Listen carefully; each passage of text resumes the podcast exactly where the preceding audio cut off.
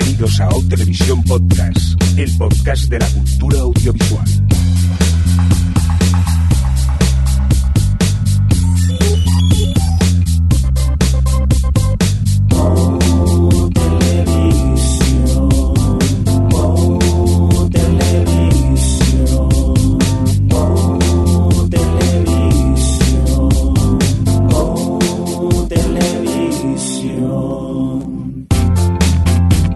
¿Qué tal? Bienvenidos, bienvenidas a una nueva edición de Televisión Podcast, el podcast de la cultura audiovisual, la que corresponde a nuestro cómputo general a la 175, dicho más en términos televisivos, la S08E09.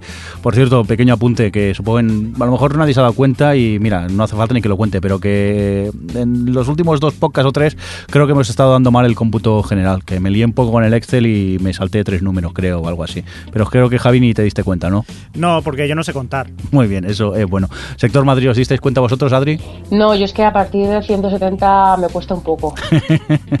¿Y tú, Alex, te diste cuenta? Eh, no, yo. El, el que va, yo, yo para Así qué. es. Vale, o sea, que, que- que no fue tan grave, que bueno, que tampoco que durante tres programas creo que dimos el número equivocado, pero bueno, ya está arreglado. Pues aquí los teníais tanto a Adri como a Alex desde Madrid, como a Javier Fresco y quien nos habla con vosotros, el señor Mirindo, desde aquí, desde el estudio en Barcelona. Estamos preparados y dispuestos para empezar el que sería nuestro primer eh, programa oficialmente del, del año. ¿Qué tal, eh, Adri? ¡Feliz ¿Cómo- año! Ah, no, que no es ese programa, perdón. es, es- Ya el segundo. es verdad. Es verdad, porque estuvimos en riguroso directo el 1 de enero. Vaya, que- Vaya memoria. Sí, es verdad, el que mago mayor ya es que... Bueno, pero ahora las noticias que traemos son de este año. Sí, sí, ahora el sí. 2014. cuarentón del programa. ¿Qué dices? ¿Qué dices? Yo tengo veintipocos y Javi también. ¿Qué Calla, que yo inventas? todavía estoy de resaca. Venga, vámonos al grano, que hoy tenemos eh, 50.000 cosas de las que hablar. Solo antes, dejadme que salude a los oyentes que nos están oyendo desde eh, Radio Podcastellano mientras hacemos la grabación del podcast y que pueden eh, comentar en nuestro chat, que veo ya que me confirman que sí, que ya se oye correctamente lo que estamos diciendo. Dicho esto, creo que es momento para empezar a hablar un poco de las nominaciones a los Oscars, ¿no, Alex? Pues así es. Eh, empezamos con las nominaciones a los Oscars del 2014. Se anunciaron ayer a mediodía, las anunciaba Chris Hemsworth, y pudimos conocer finalmente cuáles van a ser las principales apuestas de la academia para llevarse la estatuilla. Y bueno, como, se, como era suponer, dos de las grandes películas más fuertes eran Gravity y 12 años de esclavitud. Eh, Gravity ha conseguido 10 nominaciones, incluyendo Mejor Película, Mejor Director, Banda Sonora, bueno, y un montón de premios técnicos. Y 12 años de esclavitud se ha quedado con 9, un poco menos quizás de las que se esperaban, pero también con premios importantes como lo mismo, director, película, actor protagonista, secundaria. La gran sorpresa este año ha sido quizás la nueva película de David O. Russell, que en España se va a llamar La Gran Estafa Americana, que sorprendentemente ha arrasado con 10 nominaciones, y no solo 10 nominaciones, sino que además se ha llevado las ocho más importantes, que son, pues eso, eh, eh, de película, eh, película, director, actor, actriz, actor secundario, actriz secundaria, guion, producción también, ¿no? No lo sé, pero, des- pero vamos. Es Vamos, que ha arrasado como si fuese básicamente la última gran obra maestra que se ha estrenado. por segundo año consecutivo. Es el primero que lo consigue. Sí, pero es que el año pasado eh, consiguió eso con Silver Linings Playbook, con el lado bueno de las cosas, y aún así no reunió tantas nominaciones, pero es que este año con 10, pues de- ha pasado a, a ser una película que se sabía que iba a estar ahí con algunos de sus actores a convertirse en una de las grandes favoritas.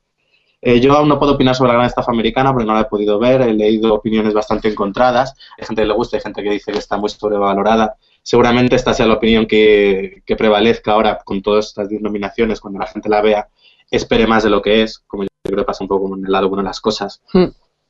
Y bueno, entre estas nominaciones volvemos a tener a Jennifer Lawrence nominada al Oscar. ¡Diosa! Por tercera vez en cuatro años. eh, se ha convertido en la actriz más joven en tener tres nominaciones. Eh, esperemos que no lo gane, porque si no, la gente, si ya empiezan a odiarla un poco después del Globo de Oro, va a haber una corriente en contra suya. Eh, está nominado Christian Bale por sorpresa, nadie lo esperaba y bueno, se ha colado como mejor actor protagonista. Algunos pues incluso hasta lo reivindican por películas como American Psycho o El Caballero Oscuro. Dicen que bueno, es una forma de compensar. Luego también en película y con menos nominaciones eh, ha, ha entrado Capitán Phillips, que ha conseguido mejor película, pero se ha dejado fuera tanto a su director como a Tom Hanks, actor protagonista, que muchos decían que iba a regresar a los Oscar y que se ha quedado fuera. Pues qué pena, ¿no, Adri? Qué cabrito. No, pues más que Tom Hanks, el que me da pena es, es Paul Greengrass. Porque creo que hace un trabajo excelente en, en Capitán Phillips y se ha quedado fuera en favor de Alexander Payne, que es, un, es hora de que la academia lo supere. Que no puede ser que nomine con cada película que haga. Aparte es que yo siempre es que no me gustan la mayoría de sus películas o no me parecen para tanto porque porque bueno, Descendientes ya se sabe que a mí yo soy de, de esos que no que no entiende Es un telefilm venido más. Sí, pero por ejemplo, Entre Copas me parece una película que está bien y tal, pero tampoco me parece nada el otro jueves. Entonces, la admiración que tiene en la academia por este señor y que se han dejado fuera eso, a Gringa se ha, quedado- se ha dejado fuera a Spike Jones, y a Jones, que tiene bastantes nominaciones por otro lado con Her, pero él no. Pero, no sé, eh, muerte, Alexander Payne. Yo lo que dije, si hubiese dirigido Stoker, habría tenido nominaciones. Seguro. No, eh, parece ser que tanto él como David O. Russell están ahí abonados y es como nueva película, check, venga, todos los Oscars que se le puedan dar. Porque David. Russell, eh, ah, bueno, eh, el año pasado consiguió muchas nominaciones y cuando estrenó eh, la de El Luchador, ¿era? Pues es la de, bueno, The Fighter, eh, también consiguió un buen montón de nominaciones. O sea que es película de David O. Russell, película que... que Bueno, sobre pero- si eres actor, sabes que vas a conseguir nominación. Dinos cuáles son las nueve, las nueve a, lo- a mejor película, o sea, por- ya que es la categoría más importante. Pues bueno, aparte de las de estas que hemos comentado, también están en mejor película Her, de Spike Jones, eh, Dallas Buyers Club, la película de Matthew McConaughey y Jared Leto, que además ha conseguido colar a estos dos actores en protagonista y secundario. sorpresón porque a mí me, pare- me la vi en San Sebastián y me gustó muchísimo y se esperaba que estuviese en Leto, se esperaba que estuviese Matthew McConaughey, pero no se esperaba que fuese a conseguir tantas nominaciones y a mí me alegra que, que, que se haya colado en mejor película. Y yo es que por lo que había visto, leído de la película, había entendido que había buenas interpretaciones, pero no es un telefilm. No, ese es, la- ese es el tema, que es, un, es una película complicada porque te, es, es una, es biográfica, es, eh, va- tiene por medio el SIDA, tiene personajes como muy... El personaje de Jared Leto podría haber sido muy, cari- muy caricatura, pero precisamente consigue no convertirse en un, en un telefilm a pesar de lo que está contando. De hecho, no cae en sentimentalismos, solo los necesarios un poco hacia el final por, por, el, por el destino que sufre el protagonista, pero pero en general está muy mm, no disfraza nada eh, tiene un humor bastante ácido yo creo que vamos eh, que por lo que con lo que podía haber sido la película se queda en algo muy interesante Yo voy a hacer una excepción y voy a intentar esperarme a que la estrenen en cines. Porque claro, todo el mundo con esto de los Oscars las está bajando y las está viendo todas antes de tiempo. Yo voy a intentar hacer un poco de paciencia y ver tanto esa como Her en cine. Y bueno, me decíamos, Dal- Dallas Buyers Club ha conseguido seis nominaciones, y incluían Mejor Película. Her ha conseguido cinco, Nebraska de Alexander Payne seis y El Lobo de Wall Street cinco. Que además aquí ha colocado a Leonardo DiCaprio como, como alternativa a Mejor Actor Protagonista. Algo que llevaba intentando unos cuantos años y que el pobre no lo conseguía. y que se ha quedado fuera Robert Redford que está echando humo porque no han promocionado su película suficiente que el día leía a Juan Luis Sanguino de, de la sexta nominada decir que estaba convencido que no habían visto All is Lost porque, porque no puede ser que no haya recibi- recibido nominaciones en algunas categorías. A mí me sorprende, por ejemplo, la categoría de diseño de producción, que es como, ¿cómo no podéis, cómo podéis nominar a Her y, y no a All is Lost? Pero bueno, no sé cómo se ha llamado All is Lost en español. Eh, no me Bueno. acuerdo. Luego, además- Hola, gente de Barcelona. Vosotros probáis parte del podcast, ¿no? Sí, sí, pero bueno, el tema cine os dejamos a vosotros que vayáis a... a- hablando nosotros, eh, escuchamos eh, tranquilamente. Bueno, y ahora pasamos al HD. Seguro que se nos oye mejor. Y continuamos repasando algunas de las ausencias que más hemos notado. Por ejemplo, en Mejor Actriz Protagonista eh, han faltado algunas de las apuestas seguras como era Emma Thompson por la película en la que hacía de la escritora que escribió bueno, sobre Mary Poppins. Yo también he hecho en falta a Adele Sarchopoulos, la protagonista de la vida de Adele, que sí es cierto, los mocos. Eh, mientras come espaguetis. Y... es un chiste muy malo. ¿Qué dices? Es buenísimo. Luego también en actor protagonista, aparte de eso, de eh, Robert Redford, Tom Hanks como ausencias, en actriz secundaria tiene que estar echando fuego Oprah Winfrey, porque la han ignorado. Era la mujer más poderosa de Estados Unidos, pero no ha conseguido nominación al Oscar. En actor secundario eh, había esperanzas en que Daniel Brühl se colase por la película de Rush, pero la han ignorado por completo en todas las categorías. Luego en mejor guion original, eh, destacar por un lado que no ha Gravity no ha entrado, y que eh, normalmente, o sea, que es complicado, o sea, que las, las estadísticas están en contra de Gravity con respecto a ganar mejor película porque eh, hace- yo no sé si hace mucho o si alguna vez ha pasado que haya ganado mejor película sin haber estado nominada a guion. Titanic, Vaya ejemplo. pero, pero como eso, que vaya ejemplo. es lo, es lo que está un poco en su contra. También es cierto que el, el guion de Gravity, eh, pues Ya, no era sí, tan sí, nominable. sí. Me, parece consecuente. A mí una cosa que me ha gustado de estas nominaciones es que mm, se not- hay en, en sobre todo categorías más técnicas, más, eh, digamos, las que se consideran menores, lo que queráis, eh, hay como menos inercia. Por ejemplo, se ve mucho en la categoría de fotografía porque no están o, o música, que no es que se, todas las que han sonado para los Oscars al final están nominadas en todo, sino que han sido bastante consecuentes con, con algunas cosas. Luego, en Mejor Guión Adaptado yo me alegro mucho porque al menos se han acordado de Antes del Anochecer, película que, bueno, pues han ignorado, por ejemplo, en Actriz, a Julie Delpy y en otras categorías, pero al menos aquí se cuela. Lo tiene difícil porque seguramente vaya para 12 años de esclavitud, pero bueno, ah, sería, es verdad, una de las alegrías de esta, de esta gala. En Mejor Película Extranjera, pues está... eh, se han- no ha incluido La vida de Adele, pero porque no entró en su momento por fechas en la preselección de los Oscar. Y están algunas como La Gran Belleza italiana, La Caza de Dinamarca, Omar de Palestina, de Missing Pictures de Cambodia y Alabama Monroe de Bélgica. En Mejor Película Animada es un poco lo de siempre, que aquí entran entra cualquier cosa. Porque están Los Crocs, está Gru 2, mi villano favorito, pero luego vemos otras como Ernest and Celestine, Frozen y The Wind Rises, la última película de Miyazaki. Que yo creo que va a estar la, la batalla entre The Wind Rises, si quieren premiar a Miyazaki por ser su última película, porque yo creo que no creo que sea la mejor, ni mucho menos el director, No va a ganar. y Frozen. Sabes No, que no no, va va a ganar. Miyazaki. No, pero re- realmente no, o sea, si, si gana será por lo que dice Alex, será por compensar, por compensar antes de que se retire, porque desde luego Frozen es mejor película que Que no, que, que ya no se retira, que ha cambiado de opinión otra vez. Ya le dieron por el. No, que no es, que no es Soderbergh.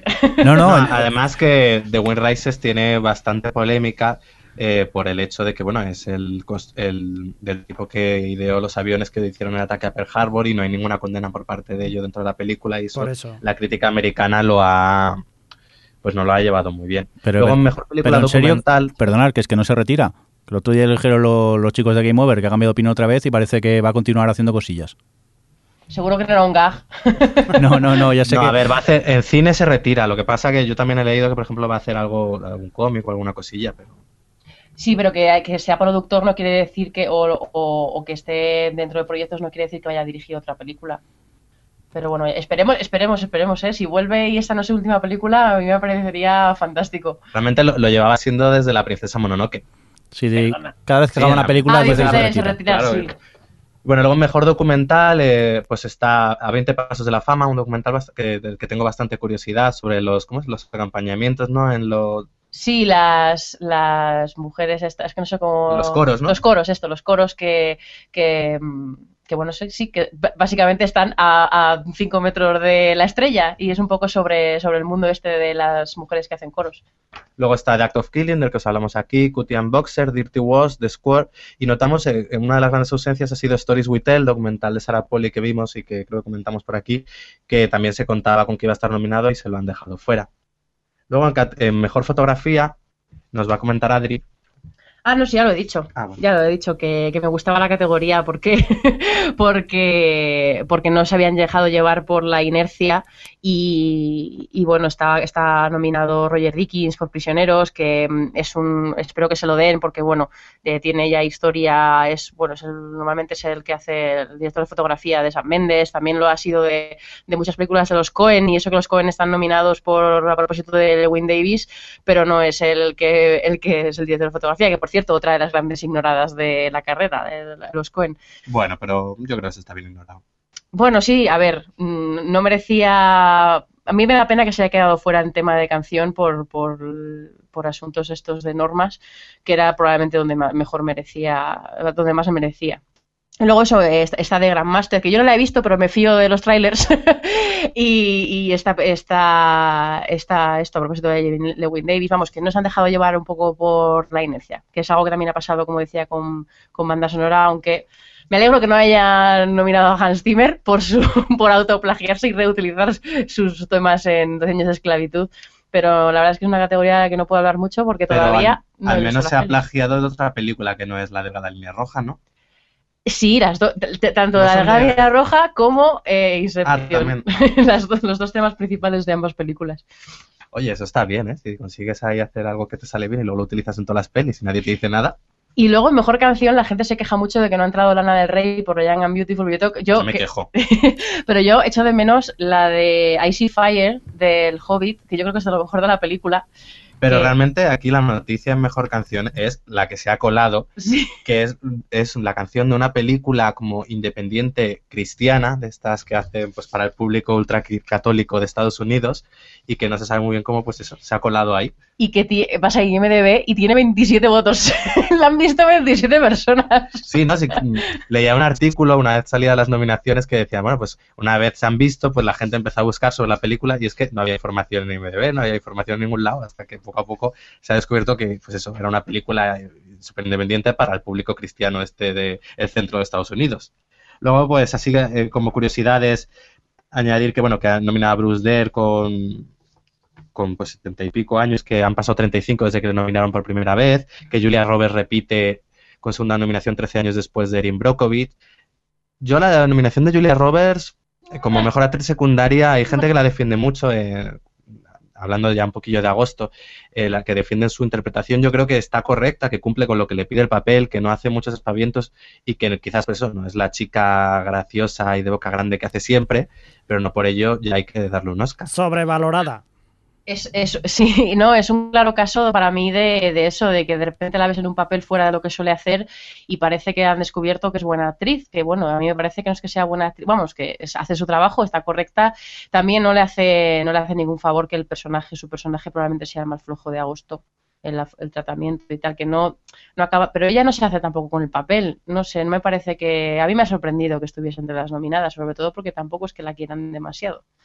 Sí, por ejemplo, una película que se que se ha ignorado un poco, bueno, se ha ignorado un poco bastante, quizás sea Agosto, que bueno, ha conseguido nominaciones para Meryl Streep como actriz protagonista y para Julia Roberts. Pero es que la crítica americana la destrozó. Pero bueno, la hablamos luego cuando hablemos. Ah, ahora sí, vale. no, la crítica americana la destrozó cuando se estrenó en Estados Unidos y nos llegaban nosotros con muy malas críticas, pero yo creo que se han exagerado un poco.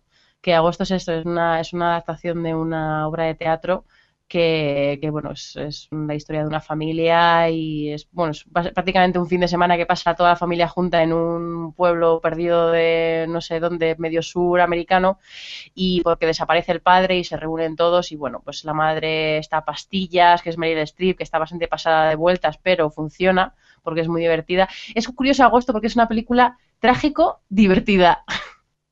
Sí, es, es, cierto que tiene un humor muy negro que hace que todas las barbaridades que se dicen, pues incluso te acabas riendo. Eh, en la sala en la que la veíamos, bueno, había gente que se reía demasiado, pero eh, parecía a veces que estás viendo una comedia porque es eso, todas las puñaladas que se dan, pues tienen hasta cierta gracia. Eh, yo creo que es una que es una buena adaptación, a mí la obra me encantó, pero hay que decir que era una obra de teatro que duraba cuatro horas, entonces obviamente para la adaptación a cine pues solo duraba dos, había que quitar la mitad de las cosas, yo lo comparaba demasiado con lo que había visto en el teatro y me parecía que las cosas iban un poco a matacaballo, que era una escena, otra, otra, otra y, y, no había quizás un poco de descanso. Pero yo creo que dentro de lo que se podía hacer está, está bien adaptada. Y a mí Meryl Streep es cierto que está pasada, pero oye, me divertía.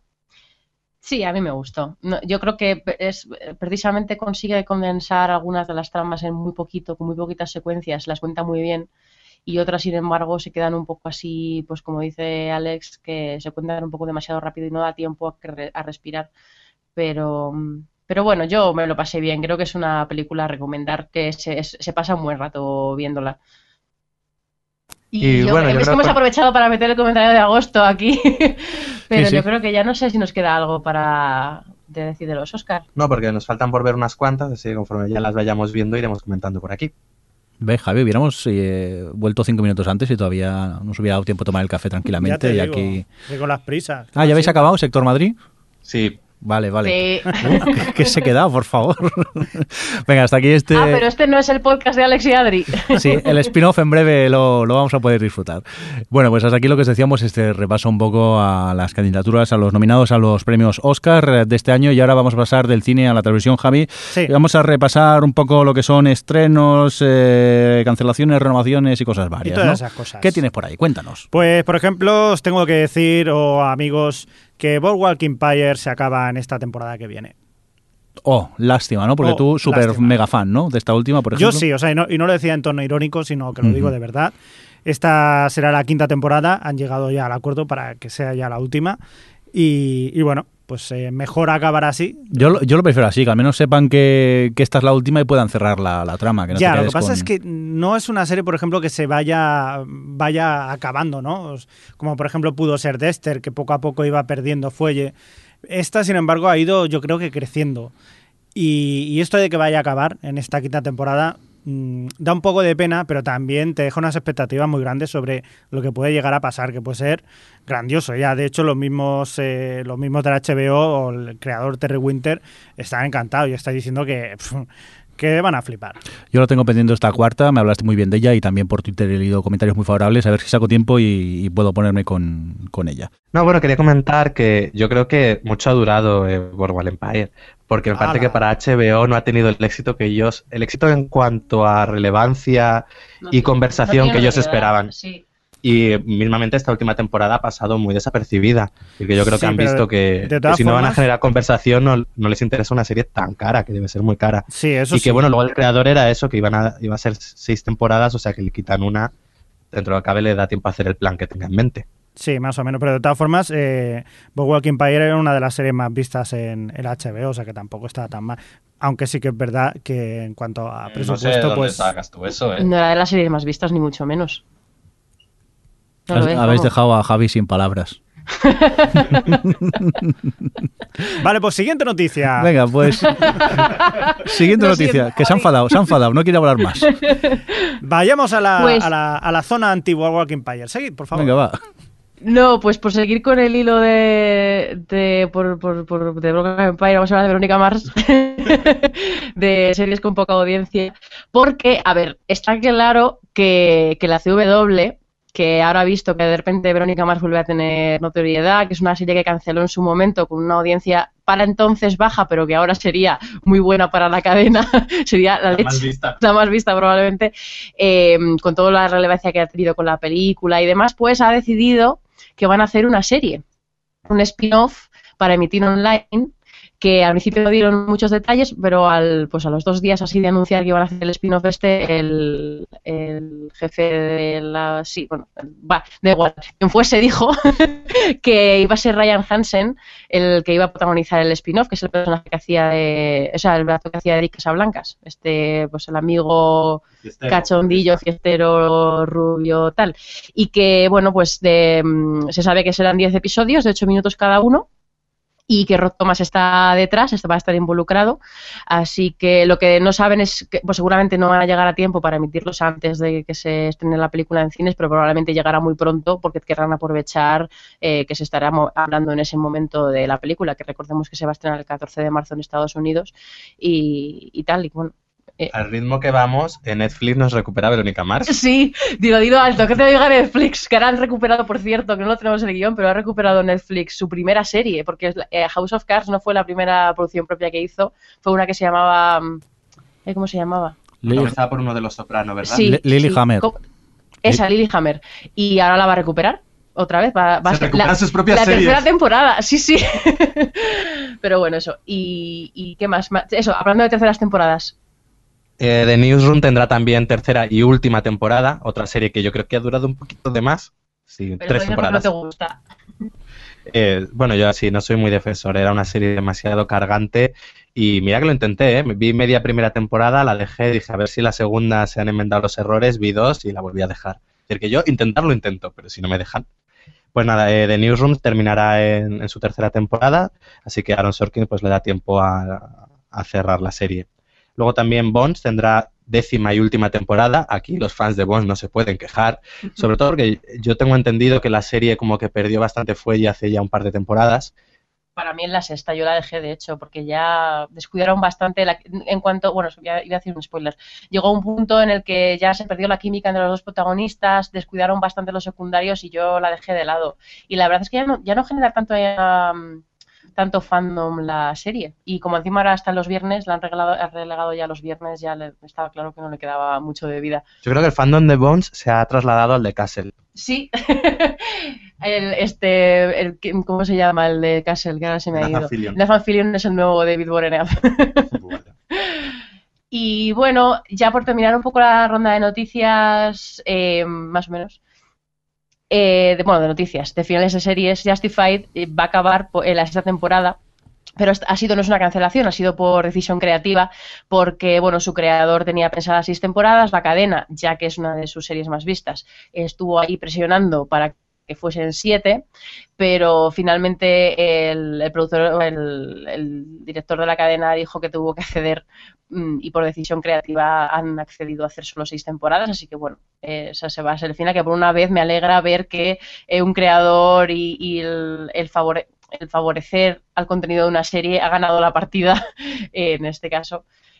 Y que, por cierto, a propósito de FX, que este año tienen un montón de, proyectos interesantes, ¿verdad, Crespo? Pues sí, tantos como 12 pilotos que han encargado ya. O sea que FX se está poniendo las pilas y mucho. Cuidado porque tiene cosas tan interesantes como la nueva serie de Luis C.K., Luis C.K., para nuestros amigos, y que va a hacer una serie con Zach Galia, nunca lo voy a decir bien, Galifianakis. Galifianakis. de momento no se sabe mucho más. El de la barba, el de la barba. El, tío de la barba de Resacón en Las Vegas. Y también ha hecho, pues tienen encargadas, eh, por ejemplo, un piloto de para la nueva serie de Billy Crystal, que se llamará The Comedian, o la de una nueva del creador de Wish, de, de Stephen Falk, que se llamará You Are the Worst, eres lo peor del mundo. O la nueva de Tracy Morgan como Dead Pact. Por cierto, Death, Pact. Y hablando de la de toda esta gente que se está yendo, de, o la gente que se fueron de Cirti Rock, eh, meto así una noticia. Eh, Alec Baldwin eh, va a aparecer en la, en la, quinta película de Torrente haciendo un cambio especial. Y ahí lo dejo. Pero solo porque no han conseguido a Mel Gibson. Posiblemente. Que es lo que había leído yo por ahí. Más series que tienen también un piloto en FX, por ejemplo, la nueva de Dennis Leary eh, con Sex, Drugs and Rock and Roll, o la nueva de Charlie Kaufman, que le han, le han encargado un piloto que se llamará, bueno, la serie se llamará How and Why, que será una comedia de media hora que el mismo Charlie Kaufman se encargará de dirigir, escribir y producir ejecutivamente. Eh, más, eh, más cosas, ya un par de ellas solamente. Eh, Gideon Raff, el, creador de Homeland, también le han encargado una nueva que se llamará Tyrant o Tyrant, que cuenta la historia del hijo de un dictador de un país del Medio Oriente que tras pasar 20 años ahí en Estados Unidos y tener su familia americanita, pues tiene que volver otra vez a su país y claro, pues todo lo que se va a encontrar allí. Y luego también una que estamos esperando mucho, yo por lo menos tengo muchas ganas, es la nueva de Guillermo del Toro, que se llamará The Strain, que está basada en, una adaptación de, uno de sus libros, Nocturna, que promete ser eh, una de vampiros de verdad y no de estos brillantinos. Brillantitos, brillantines. Que por cierto, a propósito de Tyrant, le iba a hacer Ang Lee, iba a estar dirigiendo los episodios, pero al final se cayó del proyecto. Es una pena porque podía haber estado bien. ¿O no, amigos? Y yo creo que es lo que le, lo que le falta a Ang Lee, porque lo ha hecho todo. Venga, pues vamos a continuar eh, con más cositas. Adri, ¿qué nos traes tú? Pues sí, a propósito de Ang Lee, de directores que se pasan a la televisión, porque últimamente estamos viendo que está sucediendo en muchas ocasiones, Steve McQueen va a hacer un drama para la BBC un drama de negros, que bueno, Steve McQueen, el director de 12 años de esclavitud, por cierto, que, bueno, que según han comentado va a ser un drama que explorará la experiencia de ser negro en, eh, en Gran Bretaña.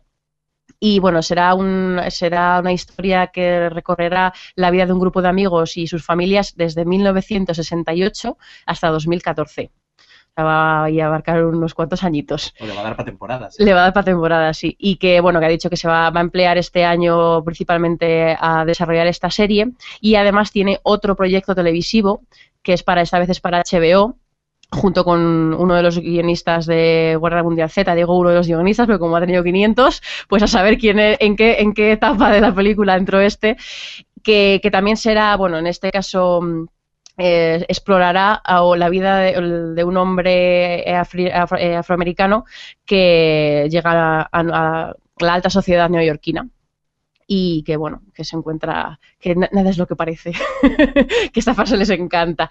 Y bueno, a raíz de esto, a raíz de lo de Steve McQueen, es bastante curioso cómo eh, la televisión en Estados Unidos está evolucionando mucho. Hollywood se ha dado cuenta de que el espectador cada vez eh, es más difícil conseguir su fidelidad y está, se está viendo este año que se están haciendo temporadas más cortas en, incluso en networks, networks eh, se están primando miniseries o series evento. Eh, por ejemplo, se ve mucho con cosas como American Horror Story o True Detective, que luego hablaremos de ella, que, mm, que son series que van por temporadas, ¿no? Que son antología por temporada, que cada, puedes seguir de forma independiente cada, cada, eso, cada temporada. O, por ejemplo, hay un, un, proyecto nuevo de los Diez Mandamientos, que, que, es de los Weinstein, por cierto, que se van a meter a hacer televisión, que van a ser diez capítulos independientes uno del otro. Que, y además cada uno de ellos contará con directores eh, de diverso a índole, como pueden ser Wes Craven o Gus Van Sant, Michael Cera dirigiendo, que también está confirmado y Lee Daniels, o sea, Lee Daniels y Wes Craven haciendo un capítulo para la misma serie. sí, sí, es, muy raro. Y, esto solo es un ejemplo de esto, de cómo, de cómo el hecho de que la televisión está tirando más por este tipo de formatos más cortos o que requieran menos compromiso, tanto para el espectador como para sus, la gente que hay detrás, sus creadores y creativos, está permitiendo que directores que, pues, que no quieren meterse en algo de larga duración y demás, pues se metan a televisión que también está tomando notoriedad como un medio para contar historias interesantes.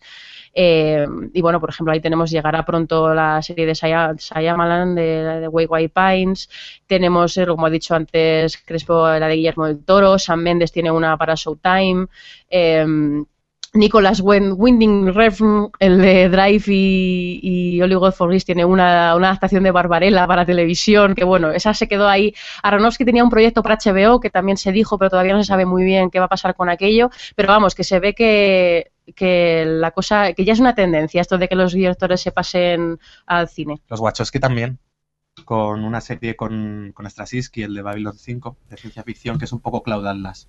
Es que es eso, bueno, y lo que he dicho antes, los Weinstein, que quieren dominar el mundo también en televisión, tienen un montón de proyectos de repente, anunciaron, tienen el, eh, cuando estrenen Sin City 2, que llega este año a los cines, eh, harán una serie de continuación de esa, eh, que por cierto estará Frank Miller implicado, van a hacer una de la niebla, van a hacer una serie de Civil Linings Playbook, van a hacer una de Marco Polo, van a, han comprado Peaky Blinders para adaptarla en Estados Unidos, vamos, que han visto que en televisión ahí hay filón y se van a meter a saco también a dominar la tele.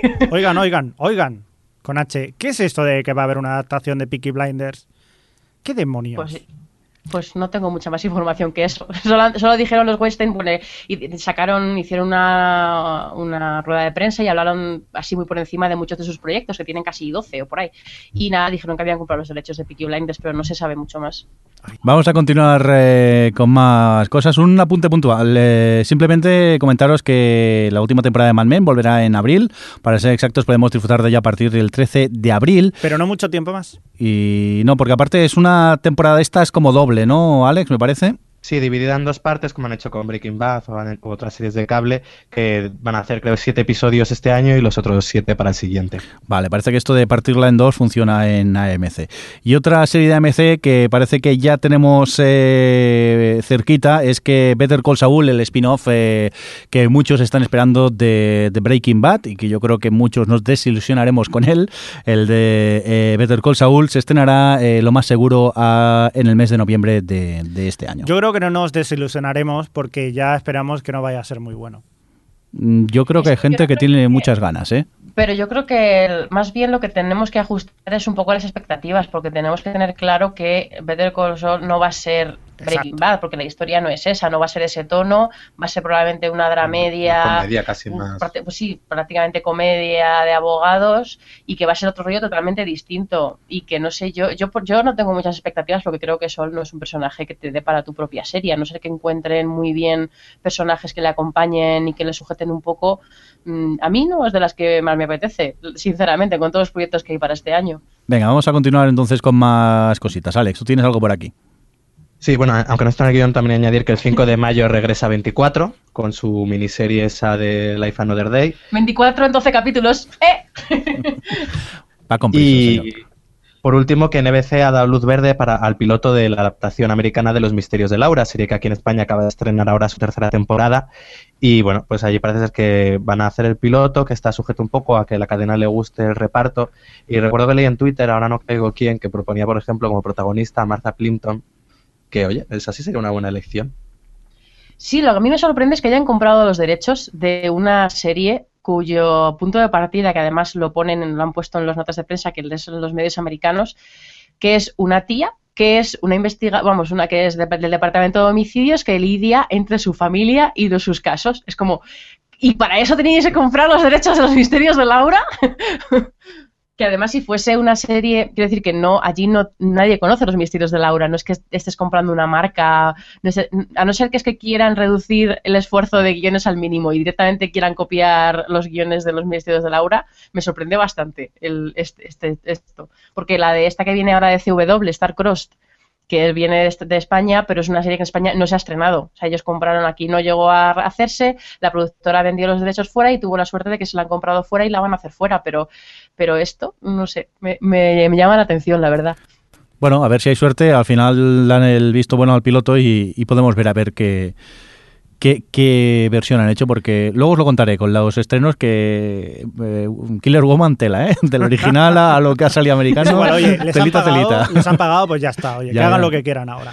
Venga, vamos a continuar eh, con más cosas. Vamos a repasar un poco qué, qué fue la gala de los Globos de Oro 2014. ¿A quién le toca? Pues mira, los globos, a mí. A ti. Los globos Al señor de- al señor de los premios. presentados por Amy Poehler y Tina Fey. Diosas, grandiosas. Sí, la verdad que estuvieron bastante divertidas, eh, viendo algunos de los mejores momentos de la gala, tuvieron sus, bromas bastante conseguidas, como el momento en el que Amy Poehler se disfrazó de hijo, hijo secreto de Tina Fey.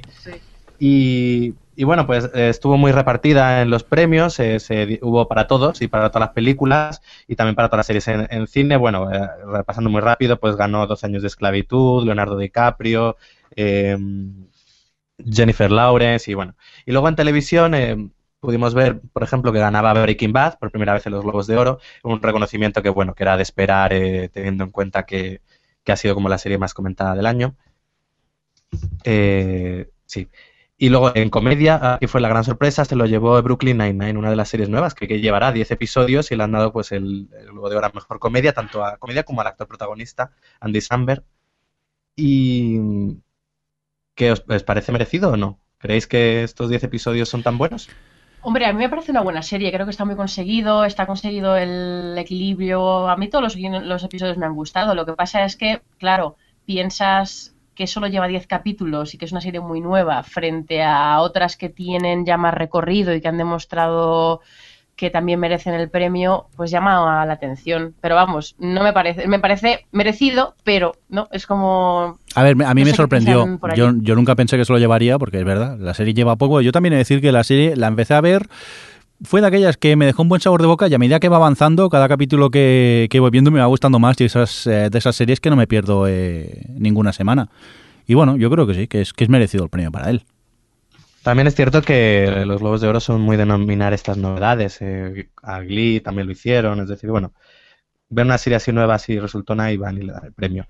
Luego también en, en actriz ganó Robin Wright por House of Cards y en, en miniserie Elizabeth Moss, que nunca lo ha conseguido por Mad Men, pero bueno, aquí lo ha conseguido por la miniserie Top of the Lake. Y, y bueno, y así, eh, por acabar, no liarnos mucho con estos premios, ¿qué os pareció la gala, los que la visteis? A ver, la gala como siempre aburrida, no nos vamos a engañar, las galas estas son si- siempre aburridas, lo que pasa que yo no me quedé a verla en, en directo, la vi al día siguiente y mira, pues que si te saltas el discurso de Jacqueline Bisset, que creo que todavía lo está dando, y el premio honorífico y cuatro tonterías más, pues tampoco se, hace, se te hace tan pesada. Y es lo que decís, para mí lo mejor eh, Tina Fey y, y, y el, resto todo bastante estándar, al- algún momento, bueno, la aparición de Emma Thompson me hizo gracia, pero bueno, que bastante estándar. Y lo que más me preocupa a mí en los Globos de Oro es lo que tardan en llegar al escenario. Yo creo que tardan más en llegar al escenario que el tiempo que les dan luego para dar el discurso. Porque, eh, no sé, sobre todo lo- los, premios de televisión, que supongo que son de segunda categoría, que los tienen en las mesas del fondo, empiezan a andar, andar, andar y a dar vueltas. Y cuando llegan al escenario, ya es que no les queda tiempo para el discurso. Me encantó esa broma que hicieron Amy Poehler y Tina Fey de, con esta... mm, Con Julia, Julia- eh, Julia Dreyfus. eh, Julia, Mar Julia Margulis. Como, ah, está sentada en la sección de, tele- de, de cine, ¿eh? ¿Quién te crees mejor que nosotras? Me hizo mucha gracia. No, y luego que iban bastante borrachos. Siempre van borrachos, eso. Menos mal que van borrachos, porque si no ya sería el, el sumón del aburrimiento. Al menos, mira, alguna tontería sueltan de tanto en tanto. Bueno, aquí ya hemos acabado de comentar los Globos de Oro. Muy bien, pues visto que hemos acabado los Globos de Oro, lo que vamos a hacer es comentar un poco lo que han sido estos eh, regresos, estos... Espera, déjame que ponga la de piloto esto, que me hace ilusión.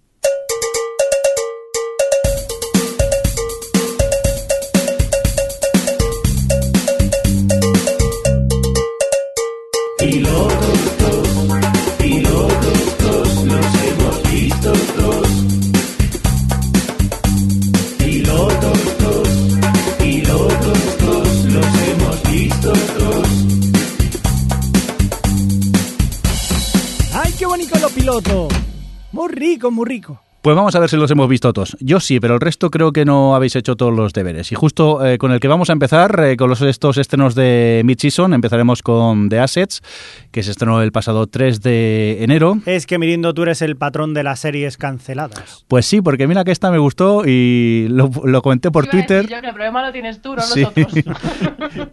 Yo he estado con gripe estos días y he estado un poco groggy y he aprovechado para ver series. Y aquello que comento por Twitter que me ha gustado y todo el mundo me dice, pues ya te vale porque lo han cancelado. Ni me había enterado. The Assets, esta, podríamos decir, esta versión es como de Americans, pero más cutre. Y esta vez estamos desde el punto de vista de los Yankees. Y la verdad que si te gusta el tema de la Guerra Fría, eh, para mí es una serie interesante. Lo que pasa, si me decís que ya ha sido cancelada, pues como que vamos a, a pasar a, a la siguiente. Javi, Intelligence, que se estrenó el 7 de enero. eh, Sí. La vuelta del señor de, de los, el señor Sawyer. ¿Cómo se llama Sí, el actor? No, eh, no me acuerdo. Sawyer. Sawyer, Se sí, va a quedar en Sawyer, Sawyer porque vale. hace de Sawyer también. Josh Holloway. Holloway, Pero a partir de ahora, pues claro, ya, ya para siempre va a ser Sawyer porque efectivamente hace el mismo papel que... En Hay que ver, ¿eh? Tiene nuestra misma edad y qué diferentes somos. Sí, se, se mantiene bien Sí, el cabrón, muchacho. Cabrón, está bueno, ¿eh? Qué mal es la envidia, Sí, sí. desde luego. Pero bueno, pues, eh, pues sí, no sé si la habéis visto, de, si sabéis de qué va, tú sí que la has visto. Sí, eh, que le ponen un microchile en el cerebro y tiene poderes. Un marine, o sea que imagínate, un super soldado con una cabeza impresionante, pero no de grande, sino de, de cosas buenas que tiene dentro. O sea, tiene me- mega ordenador metido ahí dentro, Vamos, muy pequeñito Lo mismo que Chuck. y sin spam, que eso es lo importante. Yo a mí lo que eh, lo que pasa es que la serie no me, no me la no es que no me la crea, ¿no? Pero es que, ¿sabes? Eh, El tío siempre va con este papel de rollo Sawyer y, y sí, mucha inteligencia, pero al final siempre acaba hostias y pegando tiros. Entonces dices, mm, no sé, ¿para qué quieres tanta inteligencia? Porque la violencia lo soluciona todo. Siempre la autoviolencia es siempre lo mejor. Siempre lo hemos dicho. Una hostia a tiempo es lo mejor.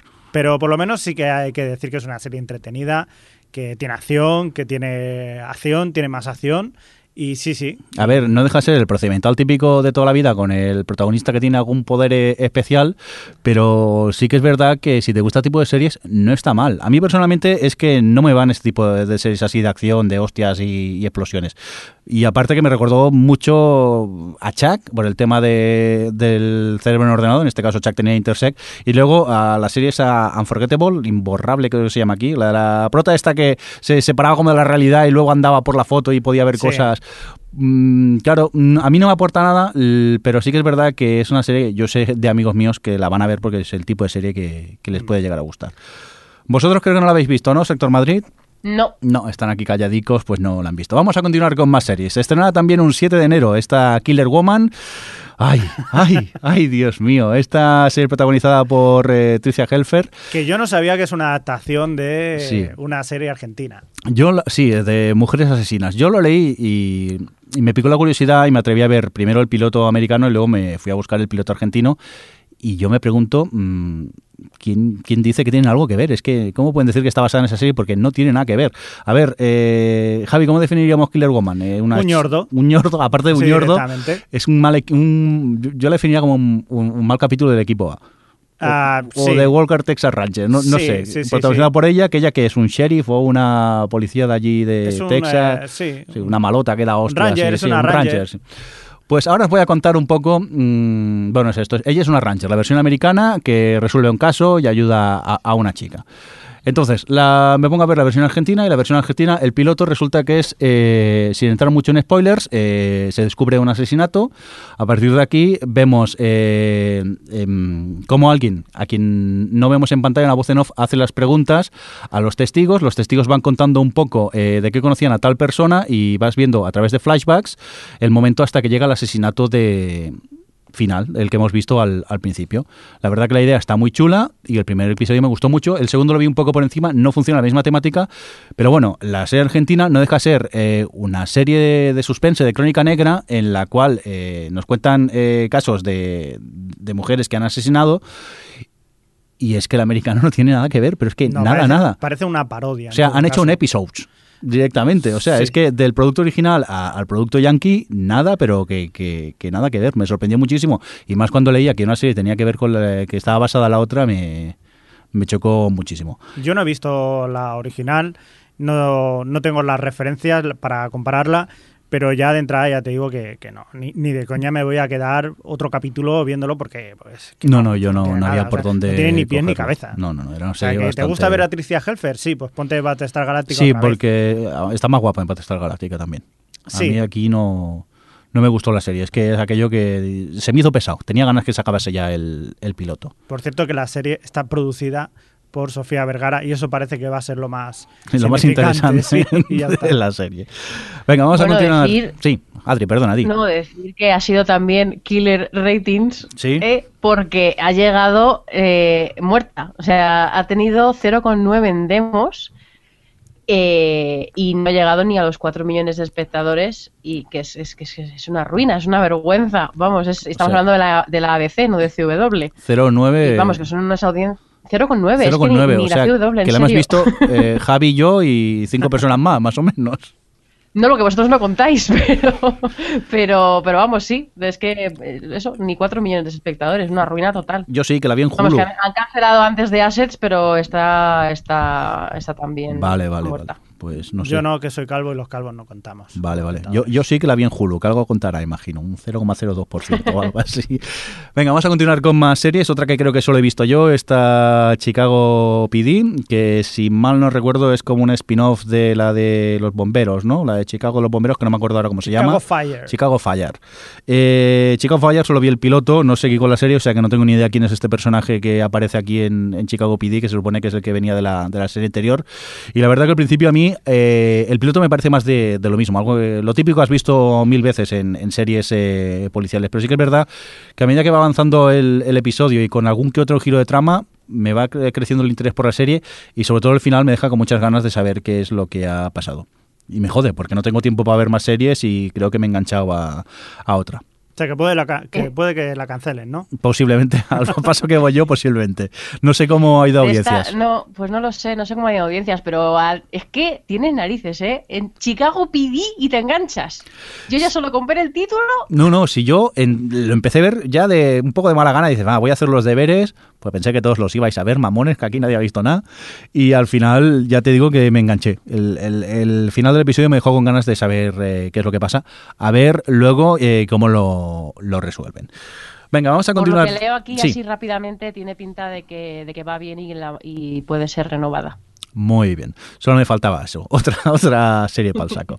Venga, vamos a hablar de, de un estreno el 10 de enero, que en este caso se trata de Elix, y ahí vamos a dejar que hablen un poco Adri y Alex, que así Javi y yo descansamos un poco, que luego también opinaremos, que lo hemos visto todas esto. Pues Helix es la. Bueno, habría que matizar. Es la nueva serie del creador de Galáctica, pero tampoco es cierto. Es como cuando dices que una nueva serie de JJ, que realmente no es de JJ, que está por ahí dando vueltas. Ya ha salido. JJ.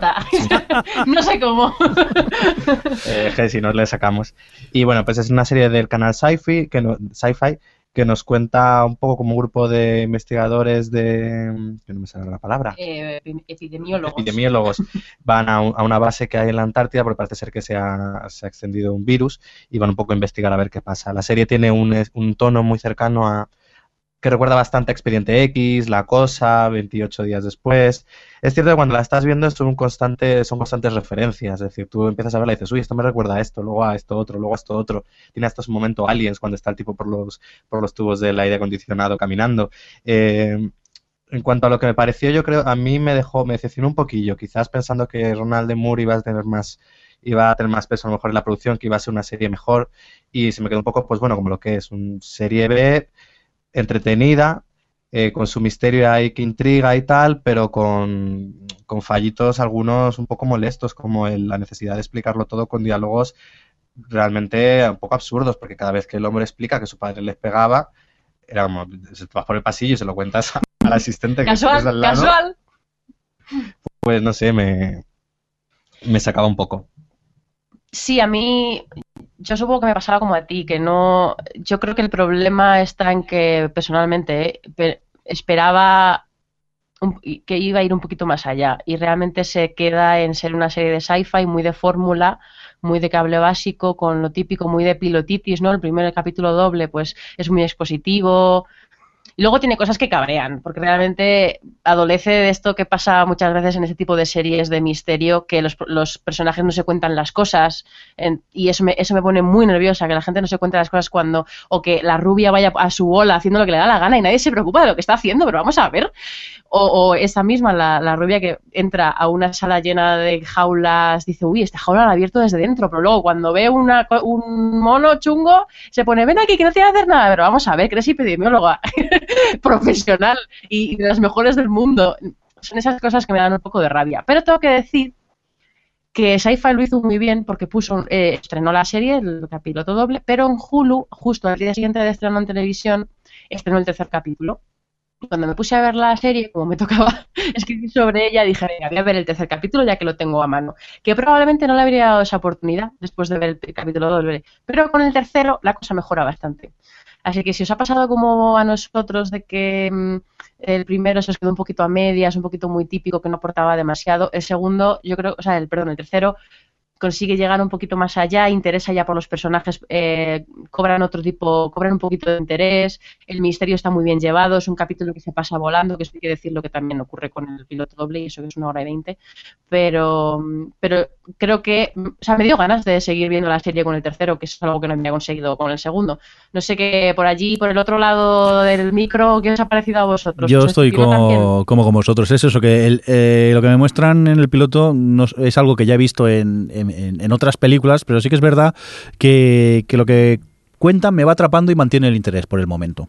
Y de momento tengo ganas de, ver el cuarto ya. Yo también estoy de acuerdo, a mí me ha gustado el planteamiento, sí que puede ser una cosa, a mí me recordaba al principio al, efecto Andrómeda, aquella, aquel libro, aquella película de, de este, ahora no me va a salir. Bueno, ya, ya, me conocéis. OTV, siempre informando, pero poco. Siempre olvidándose de las cosas. informando, pero poco. Yo vi la eh, serie Andrómeda, Strain y me pareció un horror infecto. Bueno, Nunca mejor dicho. Pero digamos, el, planteamiento de todo esto sí me gustaba y me sigue gustando. He visto los tres capítulos y la verdad que sí, que yo estoy encantado. Hay cosas que sí, que también me chocan, cosas que no me las creo, pero bueno, también hay cosas que también tienes que darle una oportunidad a seguir para adelante. No me gusta, por ejemplo, el triángulo amoroso, que nada más empezar ya tienes ahí, pero bueno, sigue adelante y a ver qué cuenta la historia ya está. De momento lo que cuenta me entretiene, a mí me gusta. Por cierto, Adri, que creo que preguntamos por Facebook si la gente había visto los estrenos y alguien comentó sobre el X, ¿no?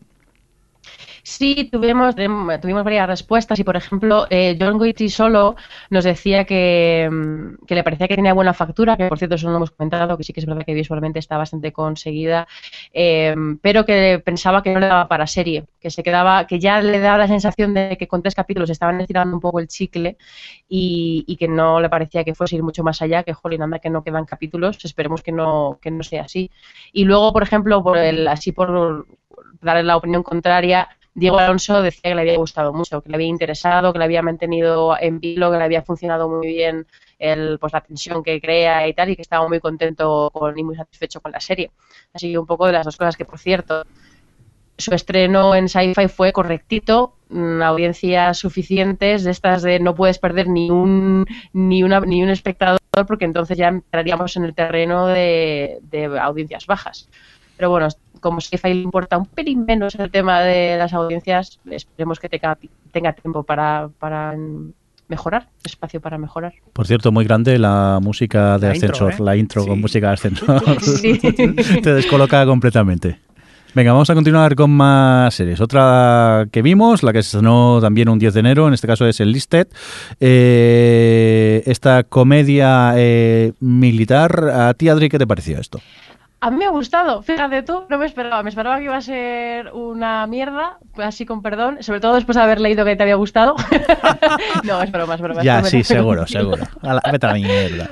Pero, pero como, te, como tú con las comedias tienes un filtro, o sea, tu filtro es más amplio. filtro? No tengo, no tengo. no hay filtro. No muy, y, y, además es una serie que, que la han llevado directamente a los viernes, que eso es eh, confiar poco en, tu serie nueva. Pero por mucho que lo quieran vender como que quieren dar importancia a los viernes, pero no, no hay nadie viendo televisión. Y, bueno, no sé, no, me esperaba, no me esperaba lo que me he encontrado.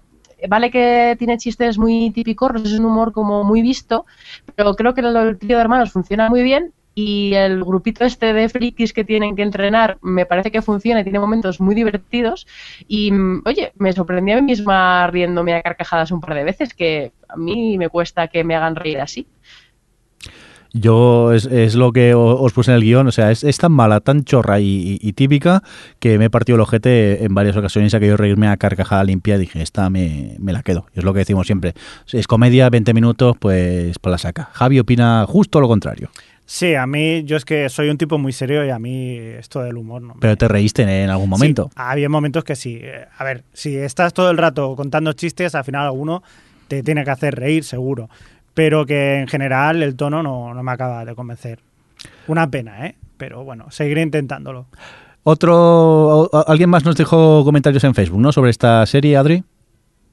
Sí, sí, yo creo que ha sorprendido porque a, varias gente que de repente parte con una serie que al final no es tan, vamos, que es un mínimo divertida. Y uno de ellos era Nacho Toribio, que, tiene su podcast de Ranking Club, nos lo comentaba que Leicester había sido una sorpresa para él y que, le daba pena que, las audiencias no, no, dan para mucho, la verdad, que no, no tiene mucho futuro. Pero era otro de los sorprendidos. Muy bien, pues vamos ya por el que ha sido el último estreno de estos días. También de, en este caso fue un 12 de enero. Estamos hablando de la producción de HBO, eh, el True Detective. Eh, Alex, vamos a dejar a ti que nos cuentes un poco qué te pareció este estreno. True Detective está protagonizada por Matthew McConaughey y Woody Harrelson y es una serie pues de dos detectives. de eh, verdad, son detectives de verdad. qué chistosa es Adri, ¿eh? Y, y bueno, yo destacaría por un lado, antes de empezar la serie, que los títulos de crédito me, encantaron. Es decir, empecé la serie y repetí cuatro veces los títulos de crédito antes de seguir ya con lo que era el episodio. Eh, luego es una serie que tiene una atmósfera muy cuidada, es, eso te lo transmite muy bien. Está situada ahí en la típica esta América profunda y un poco incluso inquietante, que tiene cierto, cierto aire a la hora, me recuerda un poquillo a Aníbal a la hora, por ejemplo, de mostrarte el, la, la escena del crimen por cierto, es una, es una comparación que ha hecho mucha gente. En plan, ya se están copiando, tal, y hay que aclarar que las dos vez, que de hecho cuando se estaba grabando True Detective todavía no se había estrenado Aníbal, o sea que ha sido pura coincidencia. Bueno, es muy heredera del que se ha puesto de, em, se ha puesto de moda el rollo busquemos a Psycho Killers, pero más allá de eso, realmente la atmósfera y tal, o lo que dices tú, la puesta en escena de la escena del crimen y tal, que se parecen mucho, ha sido pura coincidencia. Sí, bueno, sí, bueno, y luego realmente el tono es, es bastante diferente, que está, tiene pues un ritmo de serie de cable, es lenta. lenta. ya estamos. Que no digo aburrida, digo lenta. Yo de hecho creo que es ritmo completamente cinematográfico. Es, es, no es ritmo televisivo y se nota. Cinematográfico de los cines Golem. Pero a mí, con todo, no me ha parecido. Vamos, a mí se me pasó rápido el capítulo fresco. Creo que ibas a decir algo. Sí, bueno, que más que nada se parecía quizás en lo de la cornamenta de ciervo, pero poco más. Sí, bueno, y tiene una especie de filtro gris toda la imagen, ¿no? o sea, todo lo, que es la, luminosidad que tiene, la luminancia que tiene el, la imagen de, de, la serie, es un poco como Aníbal, en ese rollo así gris, tal, pero vamos, sí, que es una es una comparación que, bueno. ¿Y qué a vosotros os ha parecido lenta también? A mí me ha gustado. A mí al principio me pareció lentísima, pero lentísima que me puso de los nervios, sobre todo la conversación en el coche con el Matthew McConaughey. Es buenísima esa conversación. Pero la manera que tiene el de actuar, yo lo veo sobreactuado. Estaba un poco diciendo, mira cómo molo, qué, qué gran actor soy, qué bien lo hago. Me puso un poco de, de los nervios ese trozo. Pues mira, yo te tengo que decir una cosa. A mí Matthew McConaughey de nunca me ha gustado. Pero aquí me ha convencido y mucho. Y, es más, a mí me ha parecido que no está sobreactuado. Yo no sé si es porque habla con el acento y tal, pero me parece un poco sobreactuado. Sí que es verdad que a medida que avanza el capítulo me, creció mucho el interés en la serie y el final me deja con ganas de ver más episodios, pero sí que es verdad que se me hizo muy lenta al principio yo estoy con Fresco en que no me parece que esté sobreactuado para nada. De hecho, está bastante contenido dentro del personaje que está haciendo. Estamos hablando de un tío que, que bueno, que es un que es súper inteligente, que es alcohólico, que tal. Y yo creo que está muy bien y además marca muy bien la diferencia entre el personaje que hay en la actualidad y el personaje que hay en los flashbacks. Pero pero no sé, a mí True Detective la verdad es que me ha gustado muchísimo, no se me hizo para nada lenta, me interesó desde el primer momento. Creo que es una de esas series que saben contar con sutilezas lo que está pasando y a mí me ha dejado enamorada eh, incluyendo su cabecera maravillosa. Pero eso está copiado de, de, De dónde, True? Blood, de de True True Blood. Blood. Sí, eso es True Blood. Pero Son los mismos, son los mismos que hicieron la La- de se la han copiado ellos yo me voy a deciros una cosa. A ver, esta, este ritmo lento para, para True Detective sí que sirve y para Boardwalk Empire no. No. O sea, no tengamos doble rasero. A mí me Pero, parece... no es doble rasero, es, es- Y no es lo mismo, ¿eh? Oye, que yo he visto ¿Cómo la que no primera de? Boardwalk Empire. El problema de Boardwalk Empire no es ninguno, es que la gente no la ve. Bueno, bueno. No, pero por ejemplo, eh, Deseando Amar es, una, es una película lenta con ritmo asiático extremo, pero te puede gustar o no te puede gustar, te puede atrapar o no te puede atrapar. No, creo- o sea, tener dobles, creo que el ritmo lento no es algo que se pueda aplicar a tener doble rasero, simplemente conectas con la historia o no conectas con la historia. A mí no se me hizo para nada lenta True Detective, de hecho cuando me di cuenta ya se había acabado y dura una hora, pero mucha gente señala lo que señaláis vosotros, de que se pasa lentilla. O sea Sí que- sí no que es doble que- rasero, es conectar, yo creo. Sí que Yo quiero que- puntualizar lo que ha dicho Mirindo eh, sobre, sobre la sobreactuación, pero yo creo que más que sobreactuación lo que le pasa a la serie es que es de estas series que son buenas, lo saben y parece que te lo están diciendo con cada plano. Es como, soy una serie buena, soy una serie buena. y además ellos eh, están muy bien, pero es todo muy intenso. Y es como muy... Y Él es muy muy... bajito, habla muy bajito, que eso también. No, bajito y con muchas pausas. Es como... Claro, "Hola". es que ca- cada pausa que hace eh, se te queda mirando y diciendo a qué molo, a qué molo. claro, claro. Ey, Para interesante. La conversación del coche, que tengo que estar con, con Javi, en que a mí me gustó muchísimo esa conversación, sí que es verdad que hablaban, me, eh, Woody Harrelson hablaba como si estuviese hablando una voz en off. Era como, pero chico, entona un poquito, que esto no es una voz en off. Que me hacía gracia que están tan contenidos de hablar así, pausados, de, de, de tal, de que no, no soy una serie histérica, eh, sí que se les nota. Yo Pero a partir, a partir de, ese, de ese momento, de esa conversación, lo tuve claro y, y en ese momento ya les puse un nombre que es el emo y el peluquín. Yo de ese Emo Detective va a ser mi serie a partir de ahora y me recordaba mucho a aquella serie de dibujos animados de cuando yo era pequeño que se llamaba Leoncio el León y su amigo Tristón. Pues esto podría ser tranquilamente True Detective. Yo perdón, ¿eh? tenía que hacer algo. No, no, tranquilo. A mí me ha gustado. Yo debo decir que, que sí Aquí sois libres de comentarlo Gracias, lo que queráis, tranquilo. Luego ya la audiencia, ya, ya por Twitter te crujirá y esas cosas. Venga, pues hasta aquí este repaso que hemos. no, no, no. ¿Todavía no? ¿Qué ha pasado? más. Ay, no, que hay gente No, que nos ha comentado porque- cosas, es verdad, perdón, perdón, que soy un desaborío. de saborío. Sí, no, bueno, decir que True Detective ha tenido el mejor estreno en HBO desde 2010, que en- creo que fue Bloodwire Empire, de hecho, ese. Bueno, lo que sea, pero bueno, que ya desde hace unos años, vamos, que ha ido bien en audiencia su estreno. Y es otra de las que nos hablaban los oyentes en Facebook. Y por ejemplo, Da- David Alonso decía que a él la narración le había parecido confusa.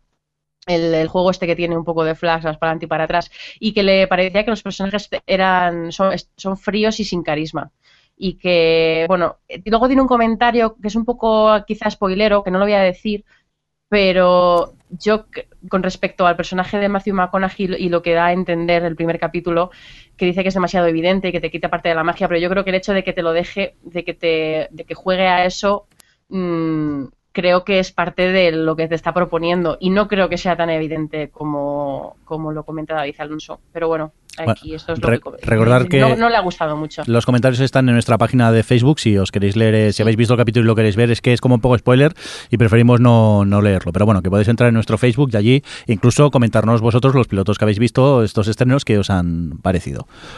Dicho esto, ahora sí que vamos a continuar con algún que otro regreso en esta mid-season, ¿no, Adri? Porque parece ser que ha vuelto Community. Ha vuelto Community. Sí, ha vuelto Community con Dan Harmon a la cabeza, que había abandonado después de todos aquellos problemas que ya hemos, hemos hablado, que podíamos haber hecho tranquilamente un, Especial. un especial Community, la noticia de la semana o algo, con el drama que hubo. Y bueno, ha vuelto Dan Harmon, ha vuelto eh, a tope, dejando clarísimo que no va a dejar títeres sin cabeza con respecto a las pullas, mm, de crítica a la cuarta temporada, de crítica a cómo se quedan los personajes en la cuarta temporada, incluso la marcha, la pronta marcha de, mm, de Donald, ¿cómo se llama? Donald, Glover.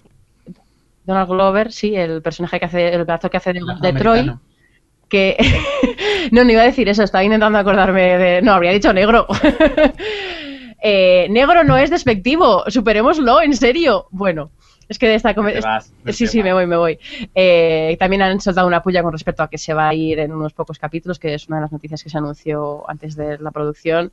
Y bueno, yo eh, había abandonado Community en la cuarta temporada porque para mí había perdido toda la gracia. Era una mala copia de sí misma y estaba empeñada en demostrar que no. Y, con, la con la quinta temporada me he reconciliado con la serie. Me he divertido muchísimo. eh, todos los episodios, el tercero con esta em, parodia del mundo de las series policíacas, de policía obsesionado con su caso y demás, me parece que está muy conseguida, a pesar de que Alex me está mirando con cara de quiero decir que no. Así es, no me pareció. Creo, creo que demostró que Community había vuelto a ser la de siempre porque volvió a ser irregular, idiotas, dos episodios buenos, uno fallido. Hater. No, sí la veo, sí, a mí eh, sé ya que... Yo creo que era uno de estos episodios en los que la idea está por encima de lo que es un episodio, en construir el episodio más allá de la propia parodia y bueno, tampoco me parece tan divertido, pero a ver, yo estoy encantado con cómo ha vuelto, vuelve a ser la serie de siempre.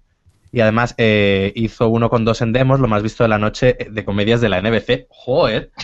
Es decir, vieron cuatro gatos en vez de los tres de siempre. Community a lo tonto es la serie que NBC va renovando para tenerla guardado para echarla en algún momento del año. Y oye, ya lleva. Al final vamos a llegar a las seis temporadas y película que siempre dicen. ¿Tú, Mirindo? Yo, bueno, ya siempre os he comentado que, a ver, veo Community, no soy el, el- el fan fatal loco que encontramos por Twitter que le encantan todos los capítulos y que renegaba de la cuarta. Yo la cuarta la vi, me entretuvo, con eso tuve suficiente y ahora estoy viendo esta, esta nueva temporada y para mí es más de lo mismo. Pero ya os digo que nunca he sido súper fan de, la serie. Eso sí, la veo, soy, soy así de, listo. Vamos a continuar con más cosas. Rápidamente, Alex, ha vuelto Teen Wolf, ¿no? Uy, sí, qué bien. A ver, tuvo una temporada tercera terrible y horrorosa y ahora ha vuelto haciendo un poco borrón y cuenta nueva. Y parece que, oye, que han enmendado algunos de los errores. Dentro de cabe, a ver, esta serie de MTV, pues es lo que es, Teen Wolf. Pero yo estoy contento con lo que nos ha traído. Muy bien, pues vamos a continuar con más cositas. En este caso, Sai, que, que también ha vuelto, ha vuelto en su línea de siempre. O sea que si os gusta la, la, la comedia, eh, altamente recomendable que sigáis viendo la, la, la nueva temporada. Más cositas que han vuelto también son episodios, ¿no, Adri? Que esta yo también la he visto. Sí, ha vuelto episodes y, y la verdad es que me ha decepcionado bastante porque la segunda temporada me parece que estaba muy bien, se marchó muy en alto. Eh, los nueve episodios que tenía, pues eh, la temporada anterior iban a cada uno era mejor, consiguieron muy bien pillar el, el truquillo a los personajes. Y ha empezado la tercera y me da la sensación de que se están centrando demasiado en, lo- en el culebrón. Hemos visto dos episodios y, y- y los dos episodios me parece que he visto lo mismo. Como que los dos protagonistas están estancados ahí y siempre tienen la misma la misma secuencia y una y otra vez. Ellas también tienen la misma secuencia y una y otra vez. Me parece que se ha quedado totalmente estancada y además en un estancamiento que no me hace mucha gracia. Y ha perdido un poco el, el elemento ese de parodia del mundo de la televisión, aunque parece que ahora un poquito lo van a recuperar, pero no sé, estoy bastante decepcionada con, con esto. No sé tú, Jordi, si estás de acuerdo. Yo, la verdad que vi el primer episodio solo. Sí que es verdad que la vi un poco floja, pero bueno, me reí en algún momento que otro y, bueno, no, no me disgustó. Ahora que oyendo lo que dices, sí que es verdad que es un poco más de, de lo mismo, que te vuelven a contar otra vez más de lo mismo, una conversación de ellas dos y, bueno, me falta ver el segundo a, a ver qué tal. Pero aún así yo tengo ganas de seguir viendo la, la serie. No, sí, yo seguiré porque, bueno, además son pocos capítulos y tal, y, yo voy a seguir a ver si recuperan un poco el humor este incómodo que tenían en las temporadas anteriores, que a mí es lo que me gustaba y eso es lo que he hecho sobre todo en falta. Pero bueno, la que ha vuelto a topísimo ha sido ya, y paso a la siguiente, Sí. Shameless ¿Qué tal? que, que no decepciona. Sigue en su línea. eh, hemos tenido un episodio de momento y bueno, eh, vamos, eh, está un poco planteando lo que va, de qué va a ir esa temporada, porque además es una serie que juega muy bien con el hecho de que son todos chavales y los chavales empiezan a crecer y empiezan a tener nuevos conflictos y va a ser muy divertido ver a una Debbie entrando en la adolescencia esta temporada, por ejemplo, eh, o, Fiona con el trabajo. No sé, yo han planteado lo que, lo que puede dar de sí esta temporada y tengo muchísimas ganas después de, de lo bien que fue la pasada, que fue un frenetismo absoluto en cada capítulo. Y esta temporada por el primer capítulo promete lo mismo. Mm, Solo la veo yo aquí. Sí, yo solo vi la. Sigo viendo la inglesa poco a poco, con calma. Creo que voy por la sexta temporada y me veo un episodio cada cierto tiempo. Pero con la americana todavía no me he puesto. Y creo que Javi tampoco la, la ha visto, ¿no? No. Venga, otra que Javi yo y seguro Alex que no la quiere ver porque sufre. Sí. me, me dejáis sola. Venga, otra que seguro que Javi y yo no hemos visto. Ha vuelto Girls. Yujú. Bien. Y lo ha hecho bastante bien. Parece haber recuperado un poco el tono de comedia que perdió al final de la segunda temporada. Eh, yo solo he podido ver el primero de los dos capítulos que estrenaron y bastante contento. Ya comienza con una escena 100% girls, de estas de comedia bastante incómoda y hasta con su puntillo absurdo. Y me gusta el punto en el que nos han situado todos los personajes en el comienzo de esta cuarta temporada, tercera temporada. Así que bien, se, se plantea interesante la temporada. Yo lo que no entiendo es que a Mirindo con lo que le gustan las comedias, ¿cómo no le gusta a Girls? Porque no es comedia, por mucho que digan ellos. No, es, es otro tipo de comedia, es otro tipo de tono. No, es, más intelectual. es, es- sí, es más una dramedia. Es más comedia por formato que por contenido, probablemente. Sí, Pero sí, es, Javi, es otro tipo de humor. me han llamado tonto, pero Sí. yo siempre he dicho, yo soy de chistes. A mí me molan los chistes de pedos, no te voy a engañar. A mí chistes culturales no, no sé. El Así humor... te, así te va con tu otro podcast. Claro, pero a ver, el- es lo que hemos hablado Yo- siempre, Javi, a- pa- em, separándonos un poco el tema. El humor es muy, cada uno tiene Sí. su, su tipo de humor y es algo Sí muy, es muy complicado, algo que puede hacer mucha gracia a, a mucha gente, otra gente lo va a odiar y otra gente simplemente no lo va a entender y... Y no hay y un está. mejor humor que otro. Mira, No, Whisky, cada uno Whisky, tiene sus- Solo le gustaba a Alex en todo el planeta. Sí, por ejemplo, pero aquel lo disfrutaba y era feliz, pues ya está, si no haces daño a nadie, todo mira- es bonito. O Mirindo con Dats o... Sí. El otro día me reí mucho con el capítulo de Das, que lo sepáis, con el de Navidad. y la palabra que no se puede decir, que lo sepáis. Venga, vamos a continuar con más Girls. regresos. Eh, ah, perdón, Gels, Adri, tú pensaba que ya habías opinado. Es que no te estábamos escuchando. Cuando habláis de Gels, Javi y yo desconectamos Sí, sí, completamente. sí, Venga, pues vamos a seguir bueno. jugando la palabra dos, Javi y yo. Básicamente estoy de acuerdo con Alex, ha vuelto muy en su línea. El segundo capítulo a mí me gustó mucho porque eh, es bastante... sor- sorprende que sea tan amable y tan happy flowers un episodio de una serie como Girls, que es tan cruel con sus personajes. Pero me gusta porque, porque está dando voz a, a sus secundarios que tienen, tienen muchas posibilidades, como son Adam y Susana. Y bueno, ha empezado muy bien, Girls, la verdad. Para los que les guste, no ha, no ha seguido en su línea, vamos. Muy bien, pues eh, vamos a seguir. Lo hacemos con Sherlock, que hemos tenido la oportunidad casi todos de, de verla, ¿no, Javi? Sí. ¿Y qué tal? Pues eh, aquí yo creo que va a haber un poco de disparidad, eh, creo que nos ha pasado a todos, ¿no? De que quizás no ha sido tan homogénea la, la opinión que ha tenido todo el mundo, que hay un capítulo que haya- le haya gustado más que Pero otro. vamos a ver, ¿te ha gustado o no te ha gustado? A mí me ha encantado, aunque debo decir que el segundo me ha dejado un poco con el culo torcido. ¿Por qué sin entrar en spoilers? Porque era. Porque es algo completamente distinto, ¿no? es- extraño para lo que estaba acostumbrado. Pero a mí me encantó el segundo. Es- Sí, a ver, que una me vez, sorprendió. Una vez lo, lo ves con perspectiva y dices, hostia, está bien. Pero no era lo que yo me esperaba. Y sin embargo, el tercero es eh, magnífico, o sea, es una pasada. Yo estoy de acuerdo contigo. A mí me han gustado. Normalmente siempre en la temporada dicen que el segundo es el peor, el más flojo y no sé qué. Es decir, que a mí me han gustado mucho los, los tres en, en esta ocasión. Y por cierto, he tenido la oportunidad de verlos a través del, del ePlayer, el, el reproductor de, de la BBC. Claro, la ventaja es que una vez emitido, a la, a la hora me parece que ya lo tienes disponible por streaming. O sea sí. que es altamente recomendable el tema de Por ePlayer. eso llegaste tarde a los Globos de Oro. Eh, efectivamente. Porque estaba viendo Sherlock y luego los streamings tampoco iban nada bien aquellos. Adri, ¿tú qué tal? ¿A ti te, gusta, te ha gustado esta nueva temporada o qué? A mí me ha chiflado, pero vamos. Además que yo iba atrasada porque tenía pendiente todavía la segunda temporada y me pegué el maratón en Navidades y me gustó mucho la segunda temporada también. Un poco, ma- un poco más irregular quizá los episodios, pero, pero vamos, me la disfruté mucho y esa tercera me ha encantado porque además es lo que decía Javi, que ha tenido una recepción bastante mm, dispar porque realmente la serie ha querido ir más allá y en lo que se ha convertido no, es- no ha sido plato de buen gusto para algunos. Pero yo tengo que decir que para mí eh, es admirable cómo no han querido estancarse, cómo han ido un poquito más allá. Y esta temporada que querían hablar de la relación de ellos dos, lo han hecho muy bien porque han, han aumentado la cantidad de comedia que hay en la serie han- y han compensado así un poco el sentimentalismo que tienen en muchas ocasiones lo que estaban contando.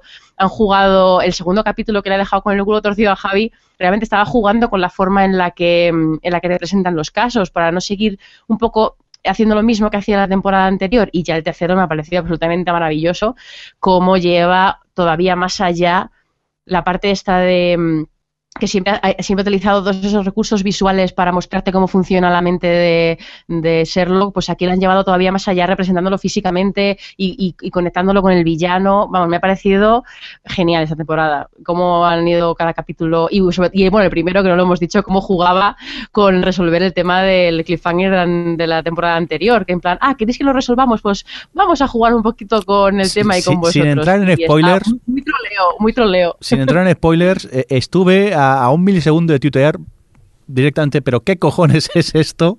Suerte que me esperé, suerte que tuve la paciencia de esperarme, pues no hubiera quedado un poco como un idiota. Sí. Pero la verdad que jugaron mucho con, con los fans de, de, la serie en ese aspecto. Mira, lo peor de Sherlock es mm. que son temporadas de tres capítulos de 90 minutos que se pasan como si fuesen 20 y luego tienes que esperar 500 trillones de siglos.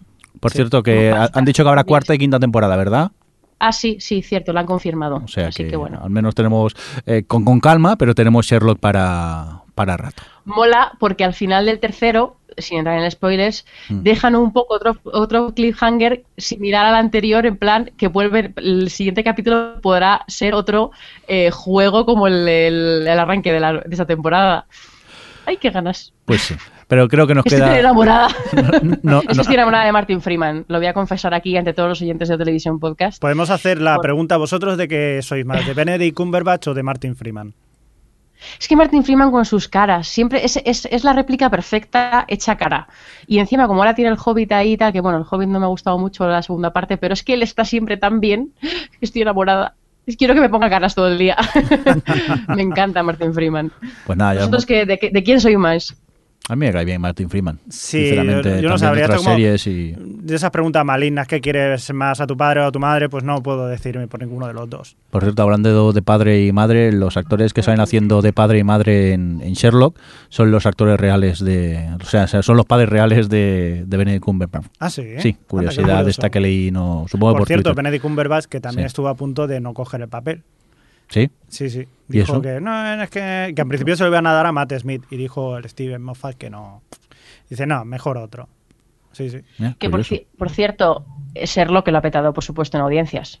Ahí con un 30% de ser casi una media de 9 millones de espectadores. Eh, Sin contar vamos. internet que lo ha petado casi ya. Con la descarga que deben haber sí, habido de, de, de, los Tumblr, capítulos. Tumblr ha estallado. Sí. De hecho, hay un GIF que me encanta de un momento del primer capítulo que tienen Sherlock y Moriarty. Uno de esas. Los espaguetis. Los espaguetis. Hay. hay eh, un GIF de ese momento que va apareciendo un mensajito que pone Hola Tumblr. Porque es que tú ves ese momento y dices, esto está hecho para Tumblr, para que, para que la gente se vuelva loca haciendo GIFs. Venga, vamos a continuar eh, comentando un poco lo que hemos estado viendo estas eh, navidades, si os parece. Javi, ¿tú has hecho deberes? ¿Has visto muchas cositas o qué? Bueno, yo he hecho lo que, lo que he visto lo que me ha dado la gana. Sí, si así me gusta. llamar a estos deberes, pues sí. Y al final, gracias a una oferta de Amazon, has visto una serie que renegabas de ella sin haberla visto. he ¿Por visto qué? la luz. Cuéntanos qué te pasó. Tiene una explicación. ¿Qué pasó? He estado viendo estas navidades eh, Firefly, eh, Fuego Mosca. Sí, Luciérnaga. Luciérnaga, eh, Firefly. eh, la serie de Joe Whedon. Sí. Que todo debe. Tengo una explicación para esto. Yo voy a decirlo. Yo fui ¿Tú, al cine. Tú un día te fuiste al cine y qué feliz te fuiste a ver. Pues eh, fui a ver una película, llegaba tarde y como ya no, es decir, pues me meto a la siguiente. Y esta que era como de ciencia ficción, me meto a esta que se llama Serenity. Y no entendía nada. O sea, salí de ahí. ¿Qué coño es esto? ¿Qué demonio? No me he enterado de nada. Luego sí, ya me enteré de que pertenecía al final de una serie, pero ya le pillé manía. Y le pillaste tirria ya. Claro, Sin haberla visto, le tirria. Un western espacial, no me he enterado de nada. ¿Esto qué demonios es? Es como cualquiera. Si te ponen una película de estas, no te enteras de nada y dices, ¿esto qué es? Y al final, pues eso, eh, vi la oportunidad que estaba en Blu-ray por 11 euros. Digo, bueno, me la pillo y a ver qué tal. Pesados, que sois unos pesados tanto con el Tumblr y con los GIFs y con el Twitter. Y debo deciros gracias por haber sido tan pesados, amigos, porque me ha encantado Firefly. Y sí, sí, eh, ha acabado fan. No fan aquello para enviar yo GIFs, pero sí que ha acabado yo. Me gustó porque me dice, ya me ha llegado Firefly y me lo decía regañando, eh, refunfuñando. ¿Para qué sí, me compraba ¿Para qué me compraba esto, esto si no lo voy a ver? O sea, que al menos la has disfrutado, ¿no? Sí, sí, sí, la he disfrutado mucho y, hostia, me ha dado penita luego de que no vayan a hacer más. Pero vale, bueno, ¿qué vamos vale. a hacer? es lo que tienen las series canceladas. Uh -huh. ¿Ahora es un wedonista ya entonces? Pues la verdad que tengo más fe en este hombre. Sí, sí, después de esto, la cabaña en el bosque y más cositas, pues sí, sí, sí. Muy bien, Muy Joe bien. Whedon. ¿Alguna cosita más que hayas visto? He estado viendo Frozen, o sea, fui a ver Frozen Sí. y bueno, es lo que tiene cuando tienes sobrinos pequeños, pues tienes que ir a ver películas al cine de niños pequeños, como es Frozen, aunque hay gente que le gusta, que es mayor que le gusta. Yo no, no- sigo sin entender por qué de repente en medio de una película se ponen a cantar. O sea, yo no soy fan de los musicales y cosas así. Y no, o sea, la gente cantaba en el cine ¿qué os pasa, demonios? Pero bueno, eso ya es cosa mía, cosa aparte. Y eres una vez el hombre que la ha estado viendo otra vez y, Sí. y me ha encantado. O sea, sí, sí, a ver, tiene sus diferencias porque estamos hablando de una serie que tendrá como 30 años eh, y entonces, claro, el peso del tiempo eh, pues se nota. Es una serie francesa, eh, está centrada en Europa, pero aún así es una serie que se puede ver. Yo la he estado viendo con mis sobrinos y encantado, muy bien. Y una película que se la dejo a Adri que la comente y luego digo un par de cosillas de ella. Muy bien, supongo que estás hablando de Marwen Cole. Sí, señor. Adri, ¿qué nos comentas de esta peli? Pues a ver, no es, un, es un documental. Ojo, al- ojo al dato que ha para- cogido, ha cogido hasta aire ¿eh? para hablar. es que es compleja, es compleja. Es, compleja de, de explicarla sin que eh, eh, todo el mundo huya despavorido. es un documental de hace un par de años que se centra en la figura de un hombre que fue atacado a la salida de un bar y le dieron una paliza que le dejó, pues que le provocó consecuencias, daños cerebrales. Y básicamente, pues lo que pasa es que le borran todas sus memorias, todos sus recuerdos, le, mm, pues tiene que volver a aprender un poco a caminar, a escribir, como que tiene que aprender todo de nuevo. Y una forma que tiene de hacer es él mismo su propia terapia es que crea en su jardín una especie de pueblo escenario ambientado en la Segunda Guerra Mundial, un pueblo como utópico llamado Marwencol, donde conviven tanto alemanes como aliados, bueno, americanos, y, bueno, se van inventando historias y con, que está hecho con muñecos de un sexto. Y, bueno, pues esto es, es, un poco el punto de partida. Y poco a poco eh, pues el, el, documental te va construyendo pues lo que ha sido la vida en en, desde, que, desde el accidente del, del tipo, por qué te van un poco contando por qué dejándote caer, porque además es de estos que tiene su propio twist, ves un poco su día a día, eh, y no voy a contar más porque, las, porque va más allá, o sea, eh, no solo se queda aquí, eh, tiene, tiene un, recorrido dentro de lo que es el documental y es muy interesante, porque es uno de esos documentales que no solo son interesantes por las figuras y, y, por lo que te está contando, sino por la forma que tiene de hacerlo. Es una buena película en sí misma y es muy interesante. Y no sé, a mí la verdad es que me dejó encantadísima, me pareció muy acertado cómo, cómo trataba todos sus elementos y cómo utilizaba el mundo, este imaginario, para representarte un poco el, lo, pues, la vida de este tipo. Y vamos, encantadísima salí yo con Marwencol. Alex, yo creo que, que también le gustó. Sí, suscribo todo lo que dice Adri. Es, en el fondo, una demostración un poco más de cómo las personas, bueno, no todas, algunas, para superar cosas que consideraríamos imposibles de, de, asumir, porque es cierto que quedarte completamente sin recuerdos y sin tener una saber quién eras. Decir, Acordarte que tenías una mujer y que la querías. Claro, es decir, tú ver fotos o leer un diario y que sea de un extraño, pues es un poco una forma de, pues nada, llevar todo eso, pues te creas tú tu propio pasado. No, eh, lo recomiendo yo también. Es uno de los mejores documentales que he visto y la verdad es que me gustó mucho. Que, bueno, yo debo decir también que, lo que decís que está ambientado en, con muñecos de un sexto. Y yo estaba flipando, pues soy muy fan también de los muñecos de un sexto, los, los antiguos Hyperman, los G.I. Joe. Y, y, claro, yo estaba viéndolo y yo flipaba, porque además el tío eh, recrea completamente eh, muy bien, hace fotografías sobre ello. Y, y, bueno, yo estaba flipando y es un tío que le dedica mucho tiempo y es una pasada, o sea, que, que mucho tiempo, mucho dinero y yo admiración absoluta por este señor. Muy bien, pues Adri, ¿alguna serie más que hayas visto y que quieras destacar? Pues sí, yo quería aprovechar para hablar de Brombroen, porque eh, durante las Navidades he estado viendo la tercera temporada, que la, la segunda temporada, perdón, que la tenía pendiente.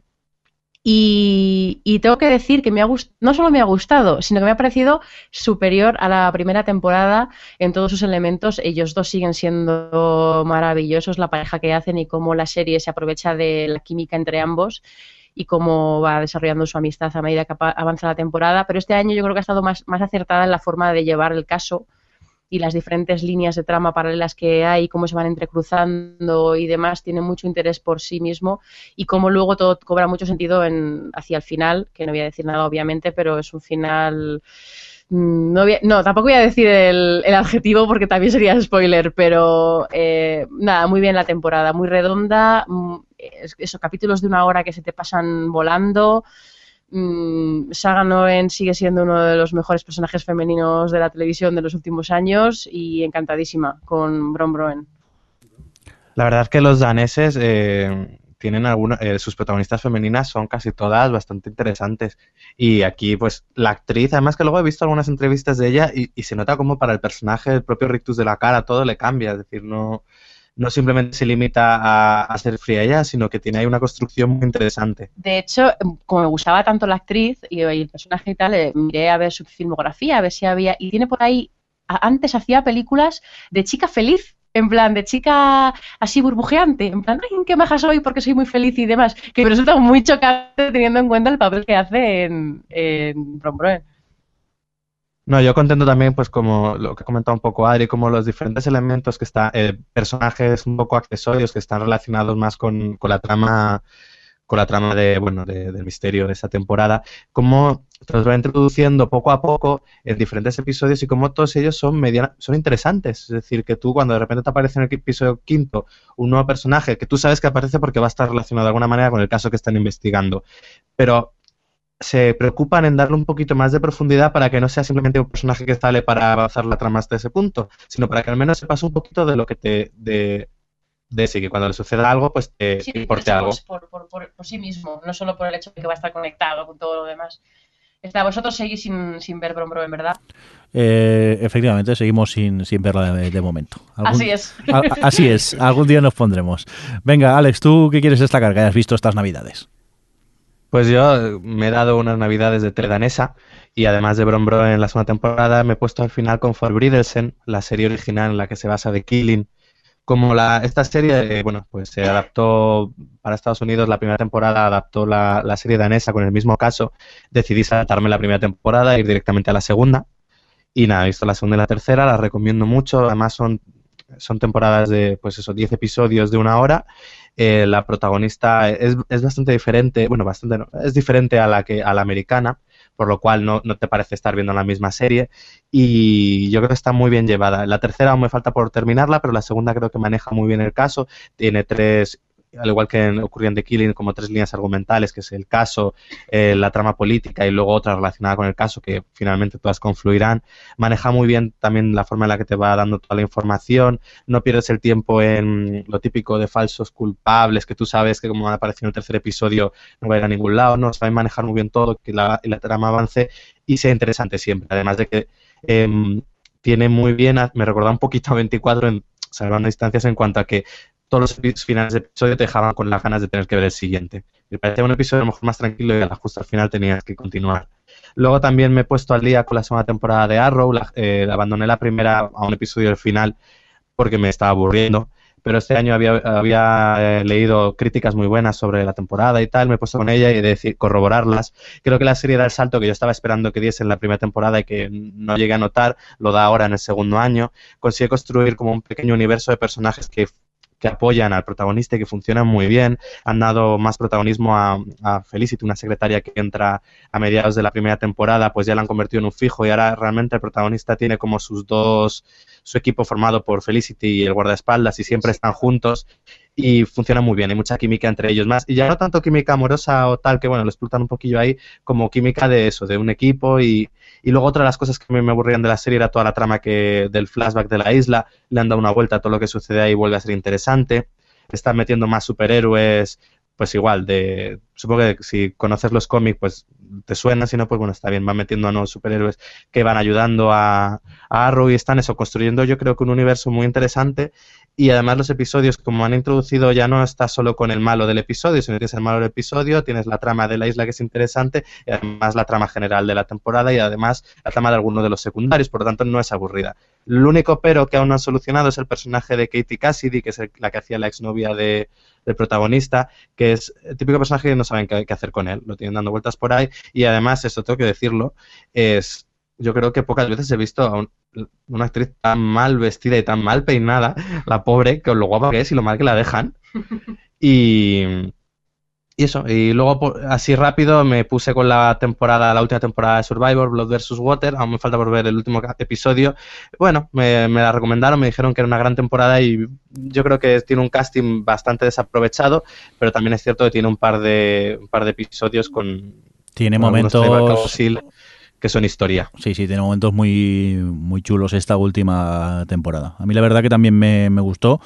Eh, la empecé con, con, desgana, pero poco a poco te vas animando y sí que es verdad que hacia la recta final eh, es de esos que necesitas ver un episodio detrás de, otro. Me sorprende que todavía no hayas conseguido ver el, el último, que hayas sido capaz de, de aguantar. Es que Mm, sin haberlo visto sé quién va a ganar. ah, vale. Es lo que me, molesta un poco porque llega un punto en el que, por cómo sucede todo, lo imaginas.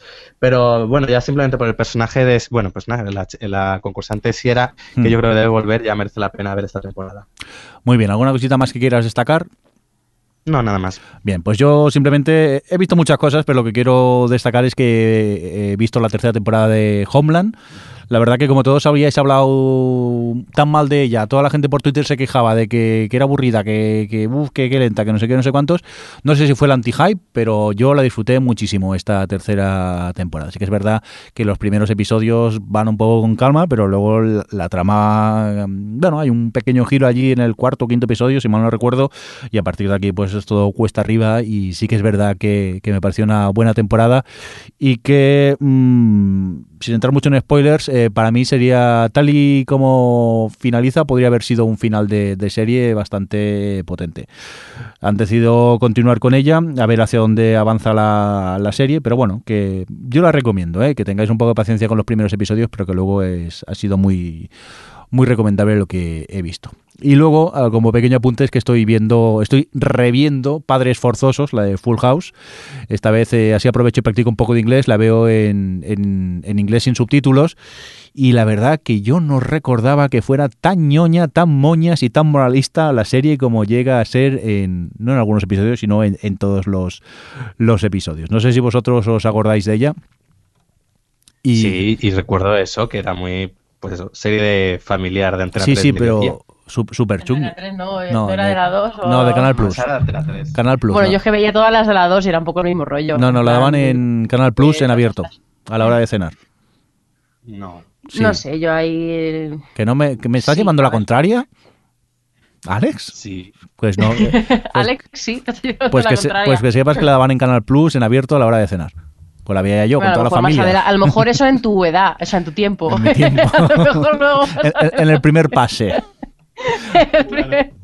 Luego nos llegaba abierto al resto de los mortales. Vale, vale. No, yo la recuerdo, pues eso, como, es como cosas de casa o como este tipo, pues, las comedias familiares de mediodía. Sí, por cierto, que, que Urkel aparece en un episodio de Padre Forzosos que vi el otro día que no tenía yo idea. Pero bueno, más o menos, es que cosas de casa... ha sabido en su momento internet, ¡Ah! crossover entre cosas de casa y frases yo, yo creo que lo que pasa que, que eh, cosas de casa la vimos mucho más tarde de lo que se había llegado a emitir en Estados Unidos, aquí en Antena 3.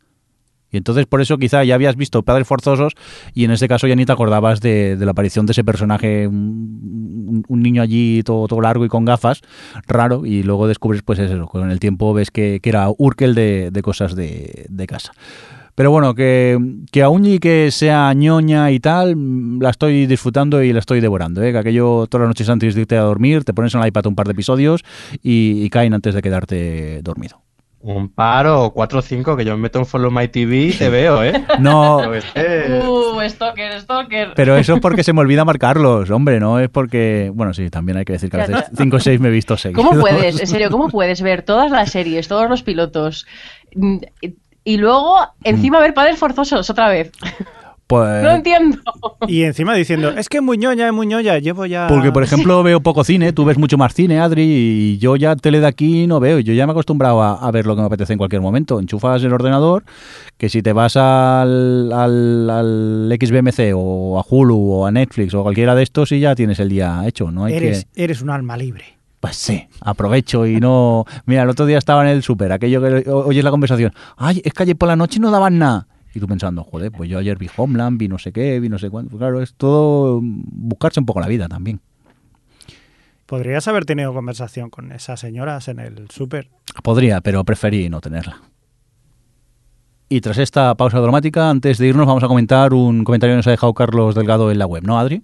Sí, queríamos hacer una aclaración porque, bueno, Carlos Delgado, bueno, nos felicitaba el año y demás y, y tenía un par de, de, comentarios con respecto a Alex y a mí porque decía que, que, que, parecía que siempre creemos que nuestras opiniones son las únicas que valen.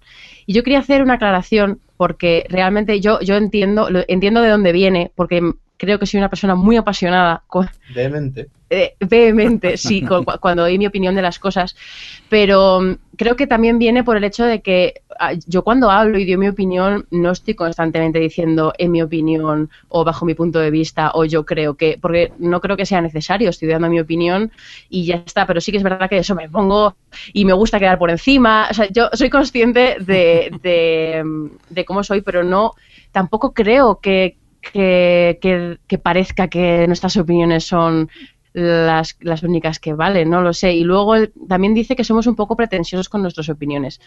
A ese respecto, yo quería decir... Que Adri lo es un poco. Yo no soy un poco, pero lo que me... Lo, lo, que me, a mí me gusta cuando comento cualquier cosa, una serie, una película, lo que sea, intento ser mínimamente elocuente e intentar hablar de algo que sea medianamente interesante. No me intento, y bueno, lo intentamos todos, no queremos quedarnos solo en me gusta porque me gusta, sino no, que no, no, no, no. Javi y yo decimos lo primero nos pasa por la cabeza y ya está. No sé tú, pero yo lo, es verdad. Sí, sí, sí, a menudo, yo a menudo. Perdón, continúa. Pero sí que es verdad que no, sí que es verdad que a, a, mí ya me lo han dicho en otras ocasiones. Yo, yo sé que a veces me pongo a hablar de cosas que a nadie le interesa, ¿no? O porque, bueno, por mi profesión, porque me gusta mucho el mundillo y tal, pues me fijo en otras cosas o hablo de otras cosas, no lo sé. Yo intento, intento explicar el comentario de Carlos y de dónde viene, pero no sé, no lo, no lo comparto. Alex, ¿algo que decir por alusiones? no tiene criterio. Yo creo que aquí simplemente todos defendemos nuestra opinión y a veces pues unos más unas más que otros se disparan más y las defienden sí. con más ganas, pero... Y nos encanta que seáis sí, así, no pasa nada. Sí, a ver, no, que nosotros no lo pasamos bomba aquí claro. discutiendo. Y lástima que normalmente por culpa del Skype y con el delay nos es difícil discutir, porque cuando nos juntamos los cuatro... Buah eso tela, la, las escenas que nos hemos pegado con discusiones, tela de la buena. Deberíamos llevar una grabadora a esas escenas y tener un sí, podcast, así nos ahorramos sí, grabar un podcast. Bueno, pues eh, aclaro esto, mmm, parte pretenciosos, que muchas gracias, Sector Madrid, Adri y Alex. Hasta el próximo podcast. Mucho. Encantados de estar aquí en este podcast. Ah, se va a meter conmigo. De la actualidad audiovisual. No te pongas seria que no funciona, que queda fatal. sé tú misma, ahora no te cortes. Alex, adiós. Adiós. Muchas gracias, Alex, por estar por ahí. Eh, hasta luego. Venga, eh, adiós, venga, Javi, que, que, gracias. Igualmente. Y un cordial saludo de también quien nos acompañó, el señor Mirindo. Nos oímos en 15 días más o menos. Hasta luego. Hasta luego. Hasta luego. Adiós. O Televisión Podcast, el podcast de la cultura audiovisual.